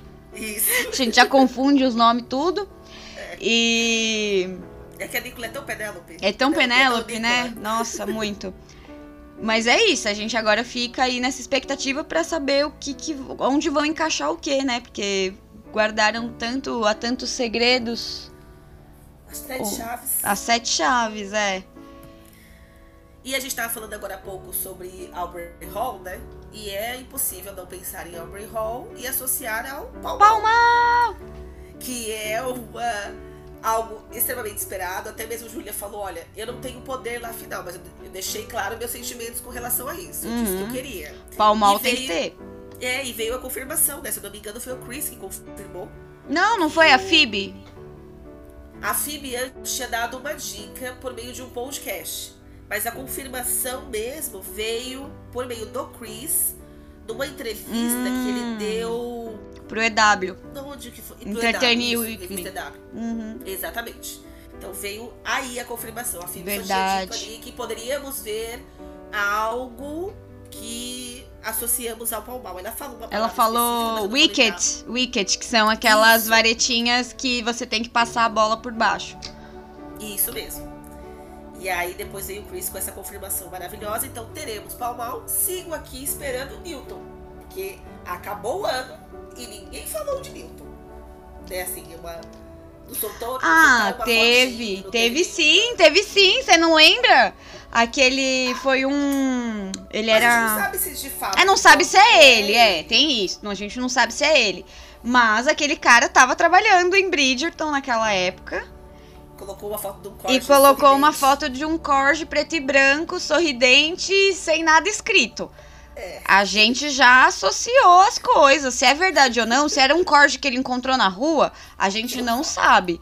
Mas teve essa foto aí, todo mundo acredita que é o Newton. A gente só vai Eu acho- descobrir. Eu acho tão maravilhoso esse nosso nível de loucura. É muito. é pro lado positivo. Que até colorir a foto. A gente coloriu até Coloriu. isso. Não, É. o bom é que eu fico muito feliz é que não somos só nós. Assim, Não. eu e você, sabe? Nós não somos as únicas loucas. Então, Tem outras milhares de meninas aí, meninos, fazendo páginas e sendo tão loucos quanto a gente ou mais. Sabe? Então é, tá todo mundo junto nessa loucura, né? é uma rede de apoio da loucura. É uma rede de apoio, é verdade. E seguindo ainda falando sobre os diretores, né? A Uhum. gente teve aí a Cheryl. Cheryl? Cheryl, eu acho que é Cheryl, Cheryl Dooney, Isso. Que é também vai ser uma das diretoras dessa segunda temporada. Isso. Ela vem aí pra dirigir os episódios Eu acho que é 7 e 8. 6 e 7? Não, eu acho que é 7 e 8, porque a. Eu acho que eu, 7 e tipo, 8, acho que é 7 e 8, é, porque era um, o único que tava faltando que não tinha nenhuma indicação de quem tava dirigindo. Isso mesmo. Então eu acho que é o 7 8. dela. Tá certíssima. É, e desde quando a anunciaram, a gente ficou aqui na expectativa, né? Porque ela tem um histórico é, muito positivo dentro da indústria. Né? Ela é reconhecida Uhum. por abordar temas como gênero, raça, sexualidade e tudo mais. Então eu tô aí curiosa para saber como que ela vai se sair abordando esses e tantos outros temas em Bristol, né? Durante a direção. Sim. Bom, e seguindo pra setembro, a gente teve aí o que eu falei anteriormente, né? Da Kate no barquinho em West Wycombe, ela ali com o. Como é que eles falaram que é o nome do cara? Mr. Dorset. Que é. Ninguém sabe se é um pretendente. Eu, assim, eu não sei se esse é o nome do personagem, Mr. Dorset, ou se foi só um nome que o Daily Mail meteu, falou, ah, é o Sr. Dorset. Pronto, bota um nome ali Tá só pra falar que é. Então, eu não sei, eu não confio. Se, não, se eu não peguei a informação de alguém da produção, eu não confio. E aí eu acho Mas. super válido, assim, Tanto que falaram, ah, tem que ser um pretendente pra causar um ciúmes no Anthony, né? Vai ser legal. Uhum. Mas eu fiquei pensando em outra possibilidade também, assim, porque fazendo alusão aos livros, muitos cavaleiros chegavam em Kate pra poder chegar em Eduína. Sim, eu acho que vai É. ser isso, sabe? Ela vai estar penso ali Por filmando. esse lado. Porque se a Uhum. gente vai, vai vendo as fotinhos, aí não mais fotos depois, né? Você vai vendo o, o- a fisionomia dela vai mudando, assim, sabe? De um início tá como se fosse, será que é comigo mesmo, assim, sabe? Essa cortesia toda comigo, essa coisa... Por que ele tá sendo tão gentil? Não é, não é porque ele está sendo tão gentil, ele está sendo tão gentil comigo. E depois ela vai mudando a fisionomia, assim, vai ficando uma coisa mais séria, É. travada, mais... Ela tá julgando mesmo o cara, assim, sabe? Uhum. Então eu acho que tem algo relacionado à Eduína, não a ela propriamente. Não que não mereça, mas É. dentro do, de como foi composta a história, né? É, se for pela história do livro, é isso, né? Mas também acho que, que seria legal o Anthony ficar com um pouquinho de ciúme, sim. Dar aquela mordidinha lá. Ah, o que, que ela tá falando com aquele cara ali? Tá infernizando a vida dele também? Quero. Tem que sofrer, o Anthony tem que sofrer.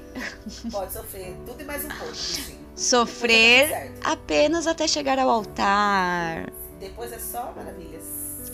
Que foi gravado, né? A cena ali do casamento foi gravado na St. James Church, em Piccadilly, bem no centro de Londres. E o Daily Mail tava lá. Foi o Daily Mail também, né? Tava lá Também teve de de fã, de nesse- turista. É verdade, verdade. Foi Teve. bom, assim. Foi emocionante. Ah, é verdade. Primeiro foi o. Nossa, agora eu lembrei. Que foram, foram primeiro aqueles vídeos de turista, e acho que no dia seguinte, ou uns dois dias depois, saíram as fotos do Daily Mail.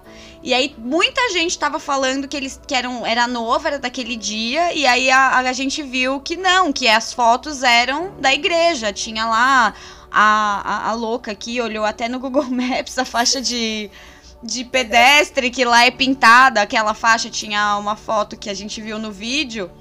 Era. Dava pra ver essa faixa de pedestre pintada. E eu falei, meu, mas essa é a mesma foto que tá na igreja. Aí a gente começou a ver, a gente viu que na verdade eram fotos da igreja. E tinha a família toda. Tinha o Anthony, tinha a, a Phoebe, né? A Daphne, tinha o Benedict. Quem mais vazou? A gente só não viu a noiva. É. Porque também, né, já seria pedir demais, mas tudo bem. Faz parte. E é interessante nesse vídeo que foi postado aí por um turista, por um fã, ela tá num ônibus. Aham. Então dá pra ver direitinho. De assim, cima, tá mais assim. alto, dá pra ver de cima, dá pra ver a igreja decorada, os refletores, todo aquele aparato pra gravação, assim, é bem interessante. É, e depois a gente também, agora que eu lembrei, a gente conseguiu confirmar com a a foto de uma pessoa da produção que tinha tirado lá. E eu tinha, eu lembro que eu tirei um print, eu falei: "Ah, eu vou te nem sei onde ela tá, mas vou tirar um print". Porque vai que é importante, né? Eles nunca postam nada, então, ah, postou que tava, tá, me sentindo acabada aqui nesse lugar. E aí depois, quando ti- teve a informação da, da igreja, eu lembro que eu comecei a pesquisar o interior da igreja pra ver se tinha uma placa. Olha louco nível da loucura. E eu aí tinha a placa, tinha a mesma placa que tava na foto da menina, tinha na igreja. Eu falei, então tá, era nessa igreja mesmo que eles estavam. É Bridgerton Nada mesmo. acaso. Nada é por acaso. A memória do meu celular sofre, mas é por um motivo. A gente tem que, a partir de agora, ter um celular pra Bridge, tem um celular pras coisas pessoais, porque não tá dando conta mais não. Pois é, é verdade. Queria poder viver de Bridgerton, essa é a verdade? É, mas ainda não dá. Enquanto Netflix e Show da Lei não, não nos contratam, a gente vai fazer é. outras coisas, assim, pra sobreviver.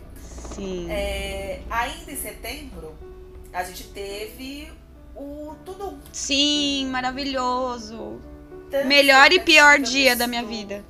Exato, eu tô aqui falando e só pensando. Tanta expectativa pra esse dia. Porque a gente sabia que teria coisa de Bridgerton, porque não é possível Uhum. no evento da própria Netflix não se falar até então da série, né? Que tinha superado aí todos os, todas as métricas, né? Batido todos os recordes. E aí teve a cena do Tudum, tivemos essa cena exclusiva maravilhosa, que foi realmente um presente pra nós fãs de que tava aí na expectativa de ver algo em boa qualidade desses dois. E total vibe. Muito orgulho e preconceito, né? Lembrou Nossa, deles demais. ali, embate. E nos mostrou realmente quem é Anthony, o libertino com L maiúsculo. E nos Perfeito. mostrou o poder de Kate. Uhum. Um presente, realmente, aquela, aquela cena, mais um painel, né, de perguntas e respostas ali. Que foi aquele que a gente falou, tinha sido gravado ali em julho, né? Então, Isso. Dois meses depois a gente viu o resultado. E que resultado, foi lindo. Maravilhoso. Maravilhoso. Eu gritava, assim, de felicidade. Aquilo tá perfeita! Ela é a Kate! Meu, eu lembro que meu marido veio aqui pro quarto. Você tá bem? Eu falei, eu tô! É felicidade! Eu chorando, assim. Ai, nossa, fui ao céu. E depois do céu ao inferno, né? Porque quem acompanha a página sabe que neste mesmo dia, fatídico dia, nossa conta no Instagram foi derrubada. Quase 30 mil seguidores, eles derrubaram nossa conta. E estamos aí na luta ainda para reativar, né? Enquanto é isso. Né? A comunicação com com a plataforma muito complicada. A gente mandou tudo que eles pediram e estamos aqui. É. Assim, basicamente. É, né? basicamente eles falam, não, não tenho, não posso te ajudar, desculpa, se vira. É, perdão. Assim, é. Queria muito, mas não posso, sabe? É uma é. coisa, é um tanto quanto complicado esse outro lado. Pois é. É até triste, né? Porque, pô, a gente tava tão feliz ali com com as imagens da primeiro primeiro look foi assim um, um balde de água fria mas aí, pelo lado positivo, no dia 27 eles liberaram o painel completo, com mais detalhes que não coube no, no Tudum, porque foi muito curtinho, né? E a, as primeiras fotos de verdade, da. Em alta resolução. Em alta resolução ali da Netflix. Então, muito bom. Então veio deu uma acalmada no coração, sabe? É. Diante de tudo isso que aconteceu. Principalmente e, porque a gente confirmou nossa teoria suprema, né? Primeira teoria da, da, da temporada, que era o baile da Lady Dunbury. Sim, exatamente. Na foto que eles liberaram, na foto que tem Anthony, Benedict, Violet e Heloise, certo? Uhum. São esses quatro. É, ela, a Heloise tá com um cartãozinho de, de dança preso no pulso, como era normal na época. E ali eu bati o olho e falei, eu sou míope. Mas pra Bristol a miopia vai embora em dois segundos. Porque eu bati o olho e falei, mano do céu, eu tô lendo Lady Dunbury aqui mesmo? Sim. E a Manu falou, parece, mas tá muito ruim a resolução. Então a gente faz o quê? Recorre aos amigos. E aí Cris, que é do, do Coxinha Nerd, né? Hum. Acabou falando, pegando a foto lá numa maior resolução e falou, é isso mesmo, suas doidas, tá aqui. Eu falei, obrigada, era disso que eu precisava. Era disso que eu precisava aqui. A, a loucura é assim. E aí deu certo, e veio aí Lady Dunbury mais uma vez, cumprindo o seu papel, dando o primeiro baile, né? Da hum. sendo anfitriã do primeiro baile da, da temporada. E também, dessas fotos que foram liberadas no mesmo dia, chegando ali com as charmas, né? Com Kate, Edwina e Mary. Mary. Maravilhosas, né? Lindíssimas, perfeitas, princesas. Eu fiquei encantada com essa foto, assim, porque você vê bem a vibe de cada um. Falando de, de Kate e Edwina, principalmente, né? Sim. A Edwina hum. toda novinha ali, toda deslumbrada. Aqueles olhos assim. maior que a cara, né? O olho arregalado, uau! É. E a Kate, tá bom, vamos lá, gente, que saco. É, ela tá com uma cara, com uma fisionomia mais serena, assim. Ela tá uhum. muito linda naquela foto. Tá. Mas é como quem diz assim, é só de fachada, não queria estar tá aqui não. É, tipo, tá bom, temos que ir, então vamos, né? Vamos lá, vamos lá. É Ai, é bem gente. isso. Que coisa mais linda. Uhum. E no mês seguinte, em outubro, a gente teve a revelação do último diretor, que é o Alex. Ele já faz parte aí da família Netflix. E que vai dirigir, mais uma vez, dois episódios, né? Cada diretor vai dirigir dois episódios, na realidade. Uhum. Assim como foi na primeira temporada. Então ele vem aí para dirigir os episódios 3 e 4. Não me recordo de ter assistido nada que tenha sido dirigido por ele. Então a expectativa também é grande, né? Pra gente ver como que isso tudo vai se desenrolar. É. E eu acho que isso é muito legal, assim, de, de Bridgerton também, né? Você traz diretores que não necessariamente fazem filmes de romance e, ou séries de romance, né? Pra trazer um frescor, porque não tem essa de, ah, é diretor de romance, diretor de ação. É diretor. Se ele quer, vai contar uma história com aquele ponto de vista, né? Com aquela visão ali estética. E eu acho muito legal você ter essa diversidade de mulheres, homens, com um background diferente, sabe? Eu acho que enriquece muito a história que a gente quer contar nessa temporada. Então, a gente só tem a ganhar, né? Sim. E possibilidade de a gente conhecer novos, novas pessoas, assim, Uhum. né? novos trabalhos. Não fica sempre dentro daquele mesmo círculo de diretores e produtores. É bem, bem interessante. Total. Ainda em outubro, outubro teve bastante coisa, hein? Tô parando aqui pra pensar. Verdade. Teve bastante coisa. Mas ainda em outubro tivemos novas imagens de Anthony Kate cavalgando, mas dessa vez no Windsor Park. Não era o mesmo lugar, né? Da outra vez? Era no Windsor, Windsor Great Park, era o mesmo Isso, lugar. mesmo lugar. Até que a gente ficou confusa, falou, ué, mas eles já gravaram isso, né? Só que nessa, nessas gravações de outubro, se eu não me engano, a perseguição tem chuva no meio. Então o, o Anthony tá correndo na chuva a cavalo. Será? Da primeira vez foi no dia 4 de julho. Que eu tô pegando aqui nas anotações. Uhum. É. E é, ele tá molhadinho, né? A gente tem Hum. Mas é, eu fico pensando se não é ali aquele momento da, da briga e ele vai, tipo, atrás da Kate, aí que a Kate se acidenta e tal. Se eles não vão transformar ali o acidente de carruagem num acidente a cavalo pra fazer esse paralelo com o começo da temporada, que ele tá cavalgando, correndo atrás dela, sei lá.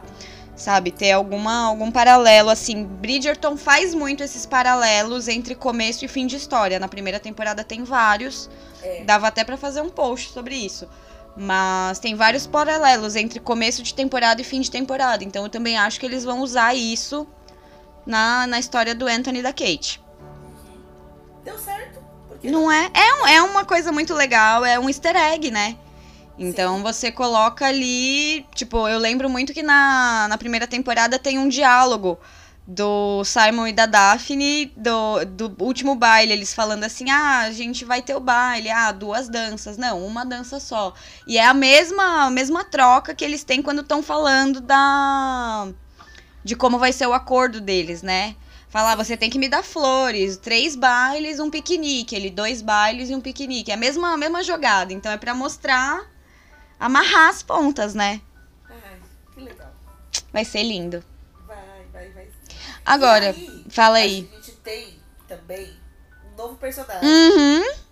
que vai que, Que surgiu, brotou aos 45 do segundo tempo, em outubro. É, E a gente, filho, quem é você? tá atrasado nesse rolê. É. então. Que é Lord Cooper, Uhum. que vai aparecer, que vai ser representado pelo Domi, Dominic Coleman, acho que é Uhum. assim que pronuncia o nome dele. Então, assim, Lady Cooper, que a gente descobriu ser Araminta pelo quando vazou lá, né, o, o- Aquela Roteiro. foto. isso, quando vazou, É, o roteiro. né? Uhum. E depois ela mesmo postou uma foto falando Lady Araminta e Lady Cooper juntas. assim, Não, Lady. Araminta e Lady Featherington. Isso. É. Eu, eu falei, o quê? Lady Cooper? É. Doida. Ela mesma postou isso daí reafirmando, né? Então, assim, é, tem marido aí no jogo. Surgiu uma pessoa. Surgiu um marido. E reforça. reforça a teoria geral do fandom de que o núcleo da Sophie vai ser incorporado ali na, na família Cooper, né? Que a, a, a irmã do mal, assim, a Rosamund, né? Vai ser a, a Cressida e a gente não sabe se vai ter Pose. Mas a Pose que era a única mais boazinha, né, com a Sophie. Boazinha. Então a gente não sabe se vai ter isso aí, mas tá, tá, pensando tá dando talvez até- peso. Fico pensando, talvez até a, a, a bichinha surja em algum momento, sei lá, talvez tá no interior, em algum outro lugar, ou tá. Não É. sei. Fico pensando assim. Porque pra uma família proeminente, não apresentar a filha à sociedade seria um tanto quanto estranho, né? Muito. Ela não surgiu na primeira temporada, então precisaria de uma justificativa muito bem. É, ela teria que ser mais nova, É. teria que ser mais nova, tá na- terminando a escola, alguma coisa assim. Isso. E vamos ver, talvez o- a temporada aí acabe com o Lord Cooper morrendo e a Araminta botando as manguinhas de fora com a empregada, assim, que na verdade é a Sophie, ela... Porque como não mostrou muito da vida das, dos Coopers na primeira temporada, a gente não tem como saber, né? É verdade. Nos livros não dá. A Corsita não tem nem mãe, É, nem aparece, né? nem aparece. Filha de chocadeira. Então, muitas coisas já foram mudadas e Uhum. mudanças bem-vindas, né? Então, e bem amarradas, assim. Fico ficou muito bem amarrado, não ficou fora do contexto.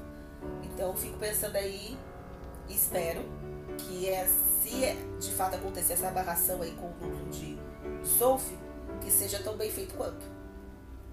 É, eu também espero. E, bom, chegando em novembro, tá acabando, gente, tá acabando.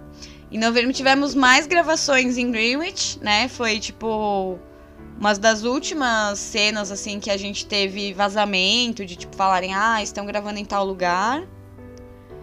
E gravaram tanto no no Royal Naval College, como da primeira vez, como na Rangers House, que é a casa da da família Bridgerton. Então, é aí o fim da temporada, eles se despedindo e falando: Hum, Benedict, você é o próximo. É.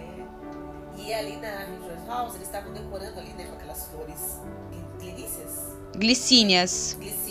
Uhum. Decorando ali, e foi muito rapidinho, né? Então, eu tenho a suspeita, porque a Mari também passou por lá para tentar ver. E já tinham. Aham, uhum, durou um dia então, só. Então eu acho que foi só para fazer uma filmagem que talvez não tenha ficado muito boa, né? Uhum. Só para regravar alguma cena.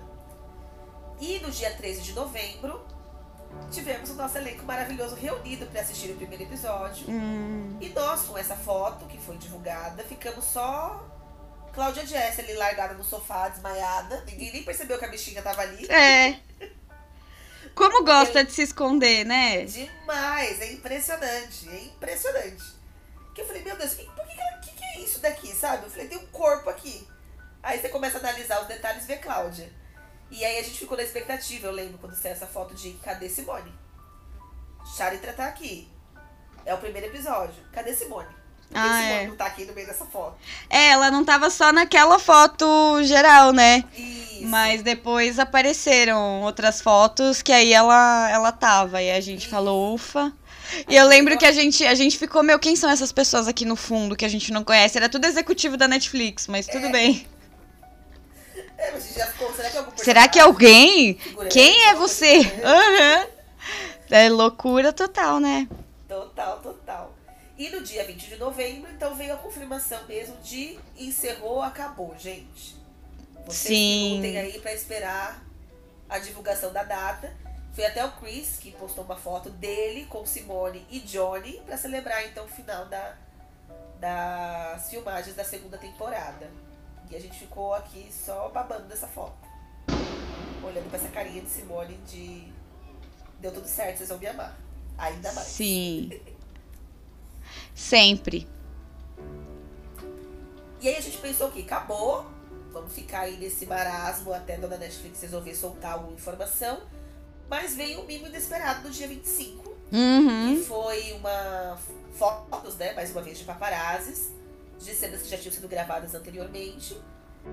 E que a gente só conseguia gritar, é a cena dos buquês, olha isso, pelo amor de Deus, tá todo mundo com buquê aqui. Que, Que é aquela cena, né, que Uhum. dá um buquezinho pra cada uma. É, e que foi gravado em Greenwich, né? Então são, são fotos antigas ali, Isso. semanas anteriores, mas que, que exemplifica o que tanto eles estavam gravando ali, né?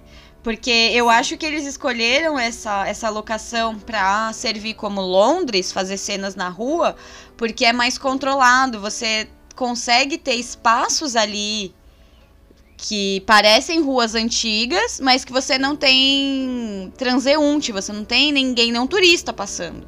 Porque em Bar, o que eles tiveram muitos problemas foi exatamente com isso. Era um monte de turista, você não tem como controlar o que as pessoas estão tirando foto. É, você não pode chegar no turista e falar, para de filmar. Para de filmar, sai daqui. Exato, exato. É. É muito mais complicado. E ali você tem várias ruazinhas atrás do, do, do Royal Naval, College que você consegue isolar. Só tem entrada pela frente. Então, assim, um turista vai. Se ele, se ele ver, se ele vir ali na frente que não tem ninguém, ele não vai ficar andando no- nos cantinhos procurando se tem outra, outro lugar filmando, né? É. Então eles também usaram muitos dessas, desses locais aí de Greenwich pra conseguir proteger os atores e o sigilo da, Das gravações. das gravações, né? Deu certo. Só- Deu. A única coisa que eu posso dizer é, deu certo. Deu certo. E dando certo, fica aí quase a certeza de que vão repetir isso para as próximas temporadas. É. Porque em Bar realmente se tornou muito complicado. Pois eu é. queria ir pra Bar na época das gravações só É. poder filmar as coisas lá. imagina. Não, e lá também eles sofreram muito com reclamação dos lojistas, sabia? De tipo. o- muitos lojistas tinham que fechar enquanto tava tendo as gravações. Alguns receberam compensação financeira, mas outros não, que não estavam diretamente na rua que eles tinham que fechar ou qualquer coisa assim. E os caras reclamando que, tipo, eles não, não, não tinha movimento no dia que tava gravando, porque eles fechavam várias ruas e aí tinha que, tipo, eles não pensam que depois vai vir uma enxurrada de turista querendo ver onde foram gravadas as cenas, né? Mas tudo bem. Então imagino também que eles não quiseram voltar pra lá nesse momento de pandemia, porque, pô, já tá difícil ficar fechado, né? É. por causa do Covid. Aí, por causa de filmagem, talvez alguns não, não iriam querer, né? Liberar a, O a- o né? local, ou ia cobrar mais caro, enfim. Mil questões, né? A gente acha que é só chegar e gravar, não é bem assim. Nada, todo um esquema de segurança, de mudança de trânsito, né? Lembra do Uhum. esquema que a gente viu? É. Foi no site da. De bar mesmo. De bar mesmo. Uhum. Que eles têm que avisar. Isso. Então é Total. uma tra trabalheira danada. A gente só sente, sente e assiste, literalmente. Total. Mas é todo um trabalho envolvido para que isso aconteça, né? Sim. E aí, é, tivemos em dezembro, para encerrar, né? A Bienal com a participação da Julia Cunha, virtual, Bienal do Rio de Janeiro. Uhum. Foi muito legal ver a visão dela com relação à série, o carinho dela para com os fãs brasileiros, né? Porque Sim. 90% do Instagram da Júlia é, é Brasil. É Brasil. E ela mesmo fala da forma como ela se dirigiu à, à equipe de Bristol dizendo "Es- se prepare para o Brasil e ninguém acreditou. E quando saiu as notícias foi aquilo que você comentou mais cedo, né? De vamos contratar um tradutor aqui para entender o que essa galera tá falando, porque é real aquilo que a Júlia tinha nos, nos, nos alertado, né? É verdade. Ela já tá escolada, né? É. é mesmo. E encerrando mesmo, de vez, assim, dia 25, veio o anúncio da segunda temporada de Bristol. E a sinopse oficial da segunda temporada. É. Então, foram dois presentes que a gente recebeu nesse dia. Uma sinopse que deixou a gente aí é, ainda mais curiosa, como sempre, né? Sempre. fala muito que a família Sharma tá chegando em Londres vindo da Índia. Então já é uma coisa completamente diferente dos livros. A gente sabia dessa ascendência indiana, tudo, mas não saberia, não sabia como que isso ia ser explicado. É. Tudo bem que tem toda uma transação comercial, né? Enfim, na, na época entre Inglaterra e, e Índia, não seria incomum. Mas a gente ficou na expectativa pra saber como que isso seria explicado na série. E aí veio por meio da sinopse. Elas estão chegando mesmo da Índia. Então, uma cultura completamente diferente. Imagina? Uhum. Ah, Vai ser ser muito legal. bom. E o que eu quero muito, tô muito curiosa pra saber também é como é essa relação, quem era o Papai Sharma, sim. sabe? Porque a primeira sinopse que soltaram da Mary é, falava que ela tinha casado com um comerciante contra os desejos da família dela. Então a gente fica pensando aí, né? eles revelaram tanto nessa sinopse, ou pelo menos deu tanto pano pra manga pra gente comentar a respeito disso, que mudaram a sinopse. Exato, né, ele, o que mais pegou foi que eles mudaram a sinopse logo em seguida. É, E a gente falou, opa, peraí, então aquela informação era importante, porque eles, se eles tiraram, era porque a gente tava revelando demais, a gente ia descobrir coisa demais. Então, assim, talvez tenha sido isso. O Papai Sharma era um comerciante lá da East India Company, né? E devia ser alguém, será que era alguém proeminente? Será que era só um simples comerciante? Porque para levar a família para morar na Índia, né, não era qualquer um que ia. Então, o que, que será que era o papel dele? E aí para elas voltarem e terem relação com a Dunbury. Que qual é a relação delas com a Dunbury? Não temos? É madrinha? É tia? Ela vai acolher a Mary e falar: vem cá, eu vou apresentar suas filhas à sociedade? Né? Já cria diversas teorias na nossa cabeça. exatamente. E o bom é que estamos mais próximos, né? Cada dia que passa, ficamos mais próximos de descobrir tudo isso. Ai, Porque sim. Bridgerton vai estrear no dia 25, 25 de março, é uma sexta-feira. Ai, E eu tô aqui só esperando pra que isso aconteça. Apenas. porque Mais de um ano, né? De Uhum. expectativa pra, pra ver esse, esse Visconde em ação, pra ver a Kate, pra ver tudo, toda a família, né? Cara, a, a real é que quem é, quem é Tony Stan tá aí desde quando falaram das séries e, meu Deus! Sai Bennett! É a Kate! É, Entendeu? Então tá todo mundo louco já faz anos. Dois anos, tá todo mundo louco esperando a temporada do Anthony. É né? como o Nicolas falou, né? É, anunciaram o Bridgerton, a primeira pergunta é: Quem é a cadê Kate? a Kate? Mas peraí, é, é, é Daphne e Simon. Tudo bem, mas Cadê a Kate? Vocês estão com ela presa aí. E aí agora o pessoal tá, cadê a Sophie, né? É.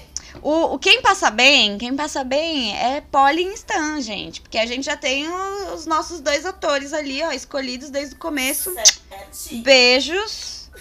Não sofro, não passo nervoso. Talvez passe um pouco de nervoso esperando o Michael.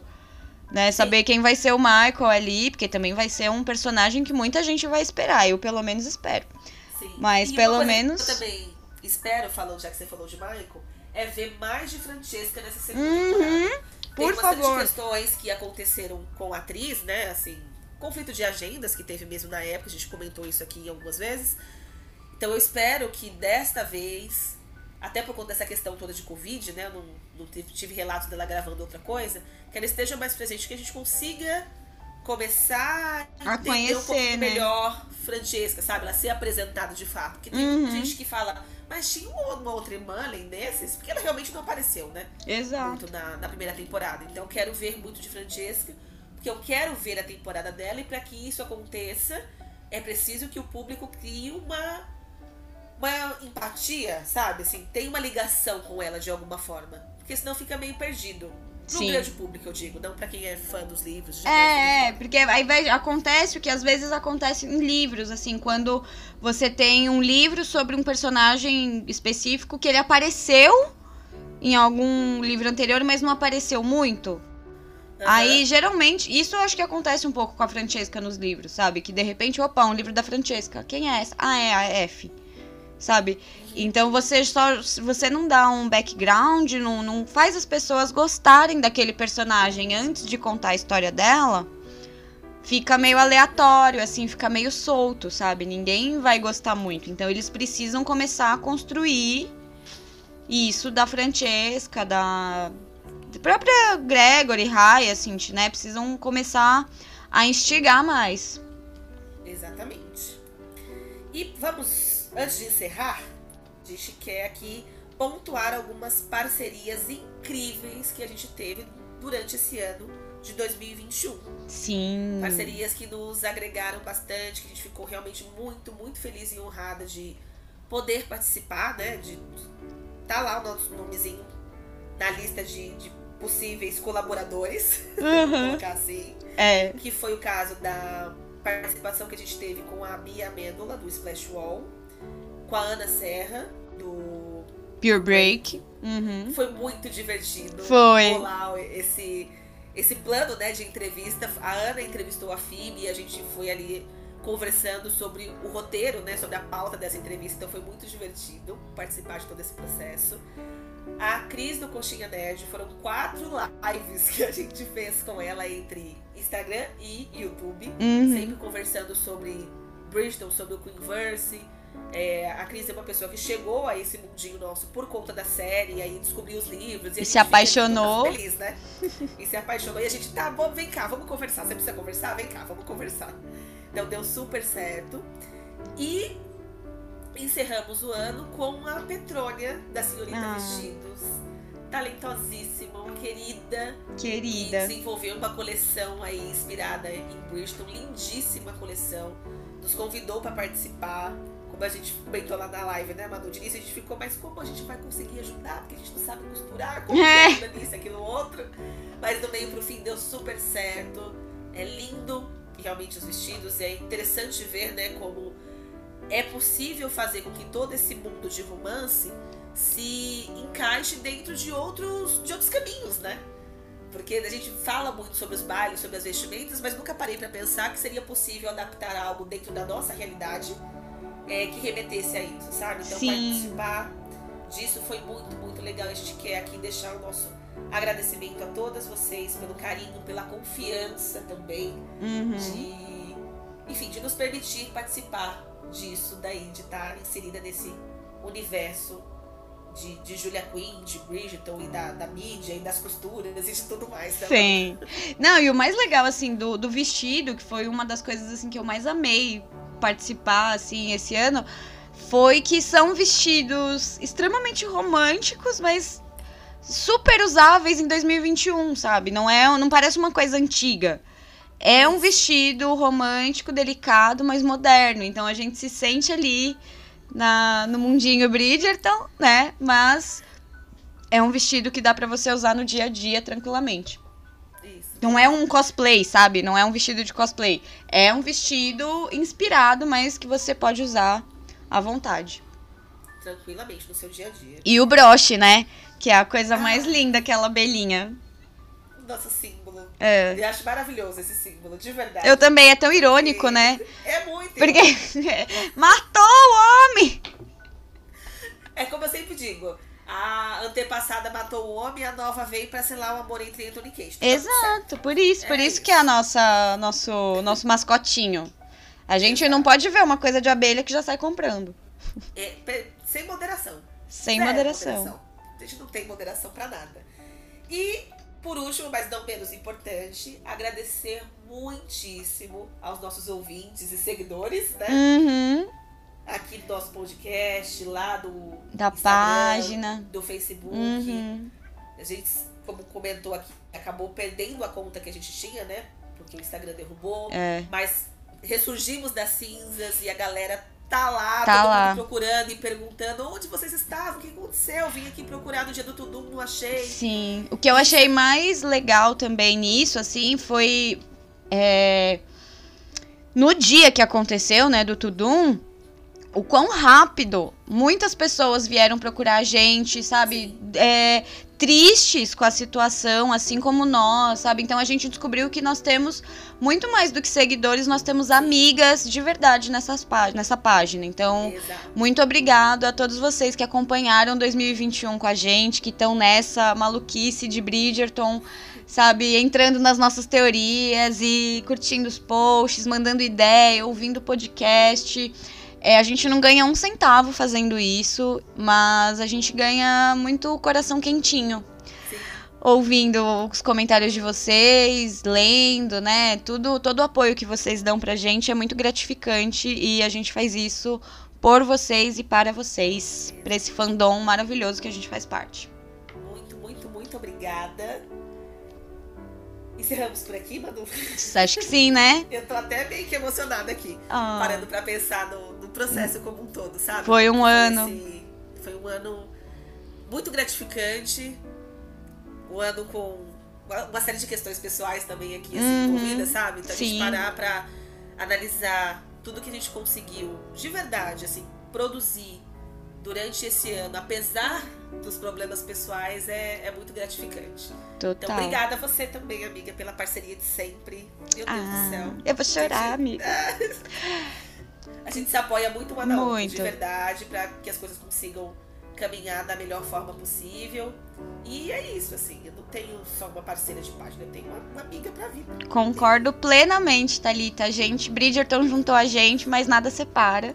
É, E vamos juntas ainda para mais aventuras em 2022. muitas, muitas aventuras. O Charo número 5 fica por aqui hoje. Obrigada mais uma vez, Manu. Obrigada. E em 2022 a gente tá aqui de volta pra comentar sobre tudo o que aconteceu e acontecerá em Bristol, né? Com os nossos episódios aí, analisando cada um Uhum. dos episódios. Doze da segunda episódios. Episódio, episódio dos episódios. É, então a partir de março, a partir de março tem análise, hein, gente? Exato. Prepara. Beijo, gente. Obrigada mais uma vez pelo carinho, por tudo. Tchau, gente. Feliz ano novo. Chá no número 5.